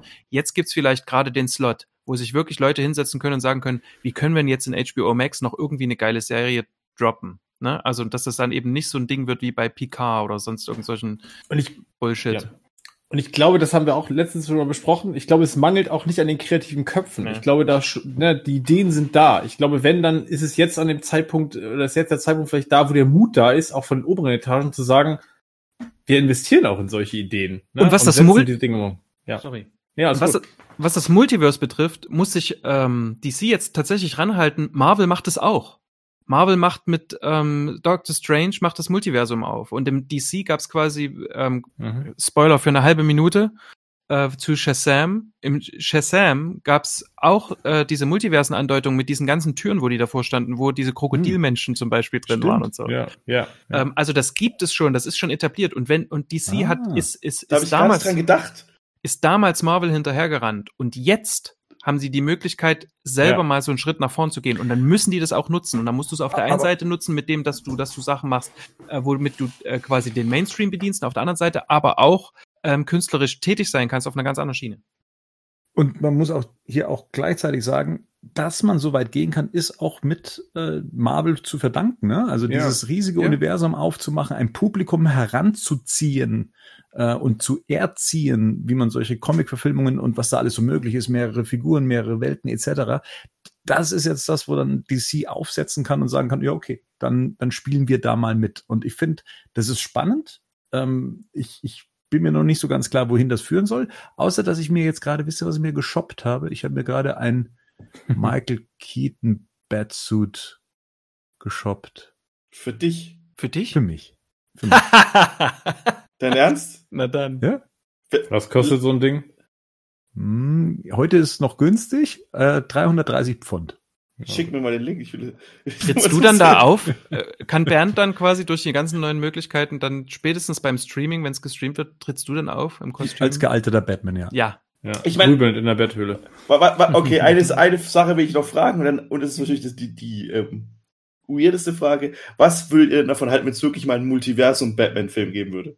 Das erste Mal habe ich sowas gesehen in der Spider-Man Animated Folge, wo dann wirklich ähm, die verschiedenen Spider-Mans und sogar der Schauspieler, der Spider-Man im Film spielt, dann gegen, ich glaube, Spider-Carnage kämpft. Und irgendwie fand es als Kind fand ich es irgendwie ganz geil. Was sagt ihr zum Beispiel, also als und auch den Spider-Verse-Film mal davon abgesehen, den gibt's natürlich auch. Mhm. Ähm, was würdet ihr davon sagen? Was haltet ihr davon, wenn es wirklich irgendwann mal ein Bild Robert Pattinson neben Ben Affleck, neben Christian Bale, neben Michael Keaton? Ähm, du hast vorher das ganz gut benannt. Solange es nicht fa reiner Fanservice ist. Ja, Ich, ich mag Fanservice nicht. Das ist, das spricht keine eigene Sprache und du kannst damit keine guten Geschichten erzählen. Ähm, Wenn es kein reiner Fanservice ist, klar, bin ich offen dafür. Es ist, es ist was Neues und klar, man, es ist auch eine bestimmte, es schwingt eine bestimmte Verzweiflung mit, wenn man sagt, hier, jetzt setzen wir alles auf eine Karte und bringen alle Welten zusammen. Bom. Aber das war schon bei Batman wie Superman der Fall, äh, als Konzept. Ne, dass man sagt, man bringt zwei Helden zusammen oder die, die Justice League, wo alle Helden äh, drin vorkommen. Also im Kleinen gab's das ja ähm, so gesehen schon. Ähm, und ich wäre bereit dafür. Ich glaube, wir haben inzwischen alles gesehen und ich finde alles kreativer, als jedes Mal Ursprungsgeschichten neu zu erzählen. ja. Immer wieder und immer wieder mit, Ja. mit Facetten, die hier und da mal so ein bisschen äh, sich abwandeln. Nee, dann bin ich auch gerne mal für, ich habe schon immer gesagt, für, für was Experimentelles. Ich bin eh ein großer Elseworld-Fan, von dem her, äh, give it to me. Dann Ja, genau. Macht's, aber macht's halt bitte genau. Macht's mit Substanz, erzählt Geschichten, die sind eh alle schon da. Dann bedien Ja. dich in den Comics, wo die Geschichten da sind, erzähl die Figuren vernünftig. Und ich bin mir hundertprozentig sicher, das wird durch die Decke gehen. Da bin ich mir absolut sicher. Es ist ja halt auch nicht, ja jetzt nicht gerade so, dass es da wenig DC-Fans da draußen gibt. Also, ne, gib denen Und- das. Ja, eben. Gib ihnen das und dann Ja. läuft das. Da bin ich mir absolut sicher. So, Oh, noch ein Mann. kleiner Downer zum Abschied, äh, zum Abschied, äh, zum Abschluss. Ähm, ich, wir wissen nicht, wie wir es als News behandeln sollen, deswegen haben wir es nicht auf Batman News äh, gebracht. Äh, sollte Keaton das Angebot ausschlagen, dass dann Christian Bale eine Option wäre? Wie steht ihr dazu? Passt das in den Nostalgiefaktor? Das ist, ich meine, er wäre schon die, sagen wir mal, die lukrativere Option, oder? Also, weil da ist noch, da hängt noch eine ganze Generation dran, die äh, noch nicht so alt ist und die davon immer noch ausgeht, dass Christian Bale der beste Batman ist. Gehen wir mit Michael Caine zusammen? Ich bin am Start. 30 Jahre später, dann ist aber Alfred wirklich alt. Dann, Na gut, es muss ja nicht unbedingt sein. Das ist 30 Nee, Jahre, aber- aber er hätte ja nur Ja. im, im Ding zu Kontext zu. Ja, genau. Aber Ja. ja, also ich,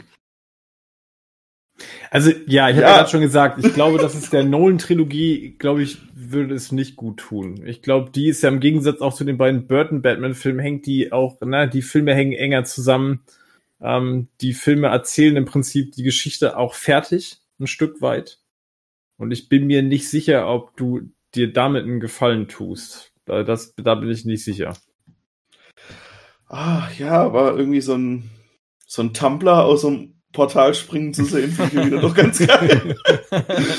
aber wisst ihr, also das ist das Ding, ich, man, man mag das ja vielleicht alles auch ein bisschen blöd finden, aber das ist halt das, was in Comics halt schon seit Jahren gemacht wurde, wie Marian gerade sagte. Und, und es kann halt, ich meine, wir haben uns ja, glaube ich, über, über The White Knight drüber unterhalten, ne? Da gibt's dann auch eine Szene irgendwann, wo man die ganzen Batmobile sieht. Und das kann man schon auch nicht so gut finden, aber es kann man auch, wenn man es richtig macht, kann es halt auch geil sein, ne?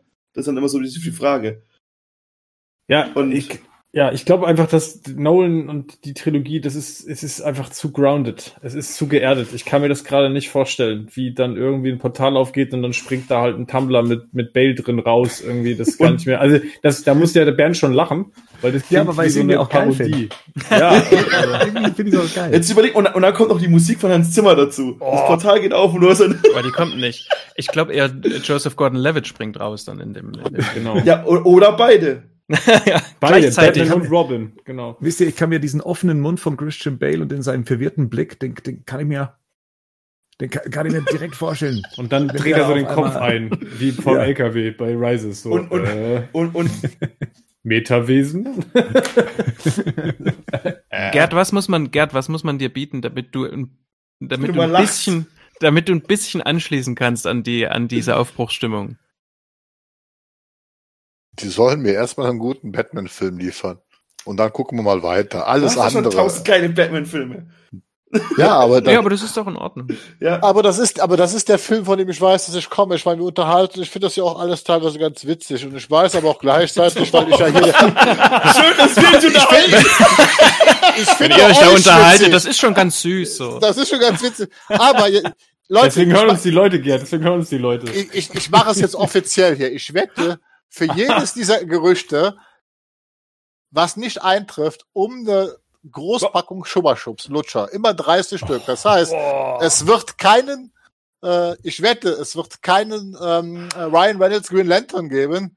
Ich wette, es wird keinen Michael Keaton Batman geben. Ich wette, es wird keinen Christian Bale geben. Das heißt, das sind Partys. 90 Schubberschubs, also jeweils im Eimer, im 30 Eimer wette ich, dass keins von diesen dreien eintreffen wird. Kannst Und du, jetzt kannst du sieht das bei man- mir noch in Schokolade Also, umwandeln? Ja, oder- ja. Ich bin kein Lutscher-Typ. Ja, Lutscher-Typ. ey. Ich, Du ich finde, auch an ein Gerd, Lutscher. Ich hätte an gern Gerd Lauch. sorry. Äh, Lauch, Lauch, genau. Lass uns Lauch machen. Packung Lauch. An Gerd Ja, sieht man, dass es ein Multiversum gibt. Der, du kommst eindeutig aus dem Snyderverse. Alles ist, alles ist zynisch, ey.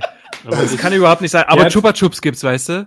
Ein Schwarz-Weiß. Zungenmaler. Was wollt ihr? Zungenmaler, Schokolade? Was wollt ihr denn haben? Schokolade. Dann, dann macht man es um, um Schokolade. Gemüsekiste. Ja, Gemüsekiste, genau. Jeder, drei Obstkisten voll, ja? Ja, okay, geschnitten. Gerd, das ist Also- Elseworlds, der Snyder, Snyderverse. Du hast dich anstecken lassen. Jetzt bist du auch zum Zyniker geworden, ey. Ja, Ich war schon Ja, vorher. äh, man kann War ja, man kann ja gerne auch vorher. verstehen, er hat bloß ein bisschen Angst vor Robert Pattinson.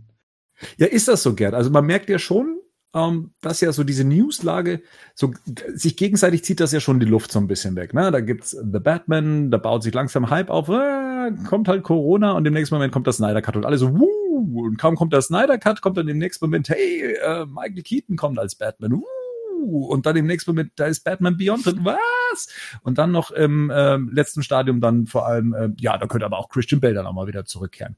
ähm, also wie, wie geht's euch denn so? Auf was würdet ihr euch denn gerade freuen? Oder wo ist gerade bei euch der Hype-Level? Bei welchem Projekt? Äh, Bei Gerd, ich würde sagen, du, du erwartest wahrscheinlich The Batman am, am, am ehesten. Ne? Das ist für dich das Greifbarste, wo du sagst, da wird dran gearbeitet, das ist zu erwarten, da erwartest du dir was Neues von. Soweit richtig, oder? Da ist der Hype-Level für dich am höchsten. Und die Hoffnung auf einen reinen Batman-Film.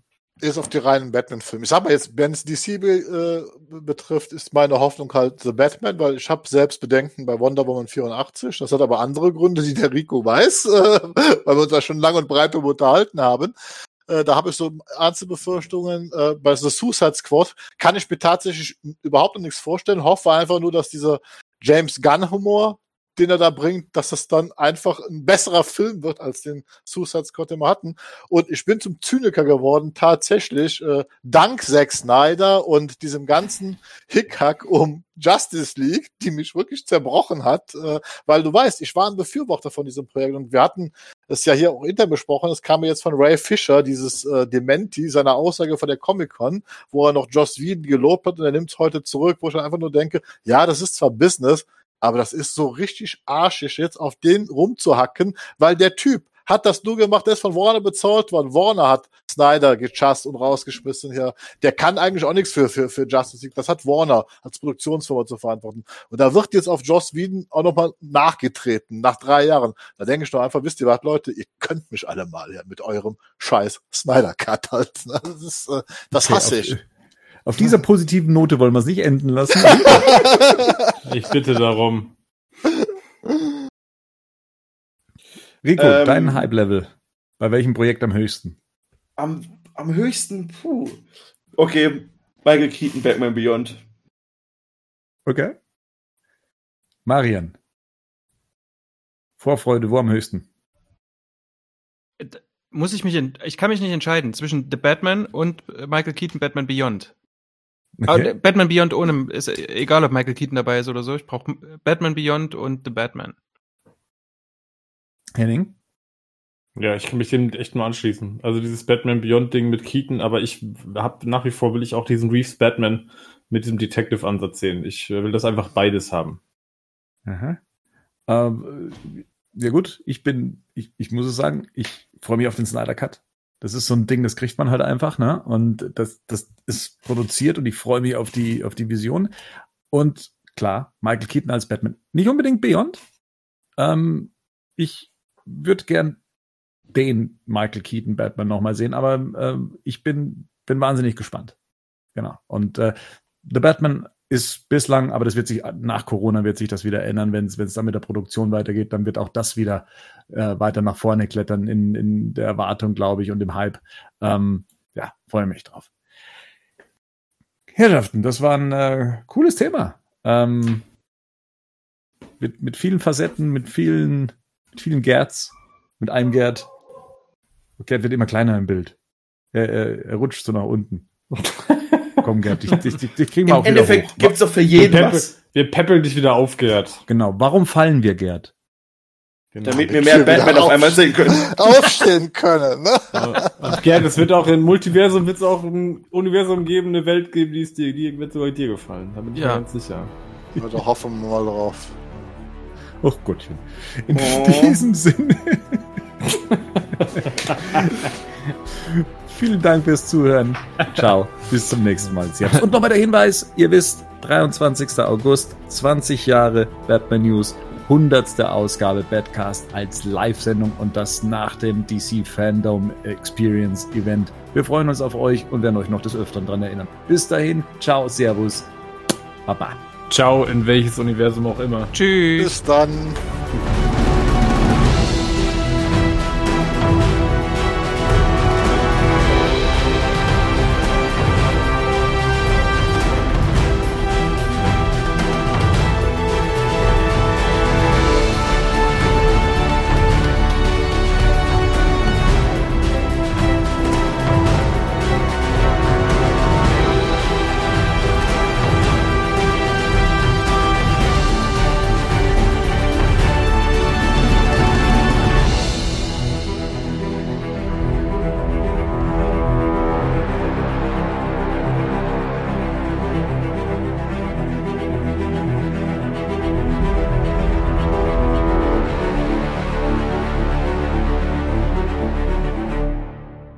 Batman News Badcast ist ein Podcast-Projekt von Fans für Fans. Batmannews.de und der Badcast stehen nicht in Verbindung mit Warner Bros. oder DC Comics.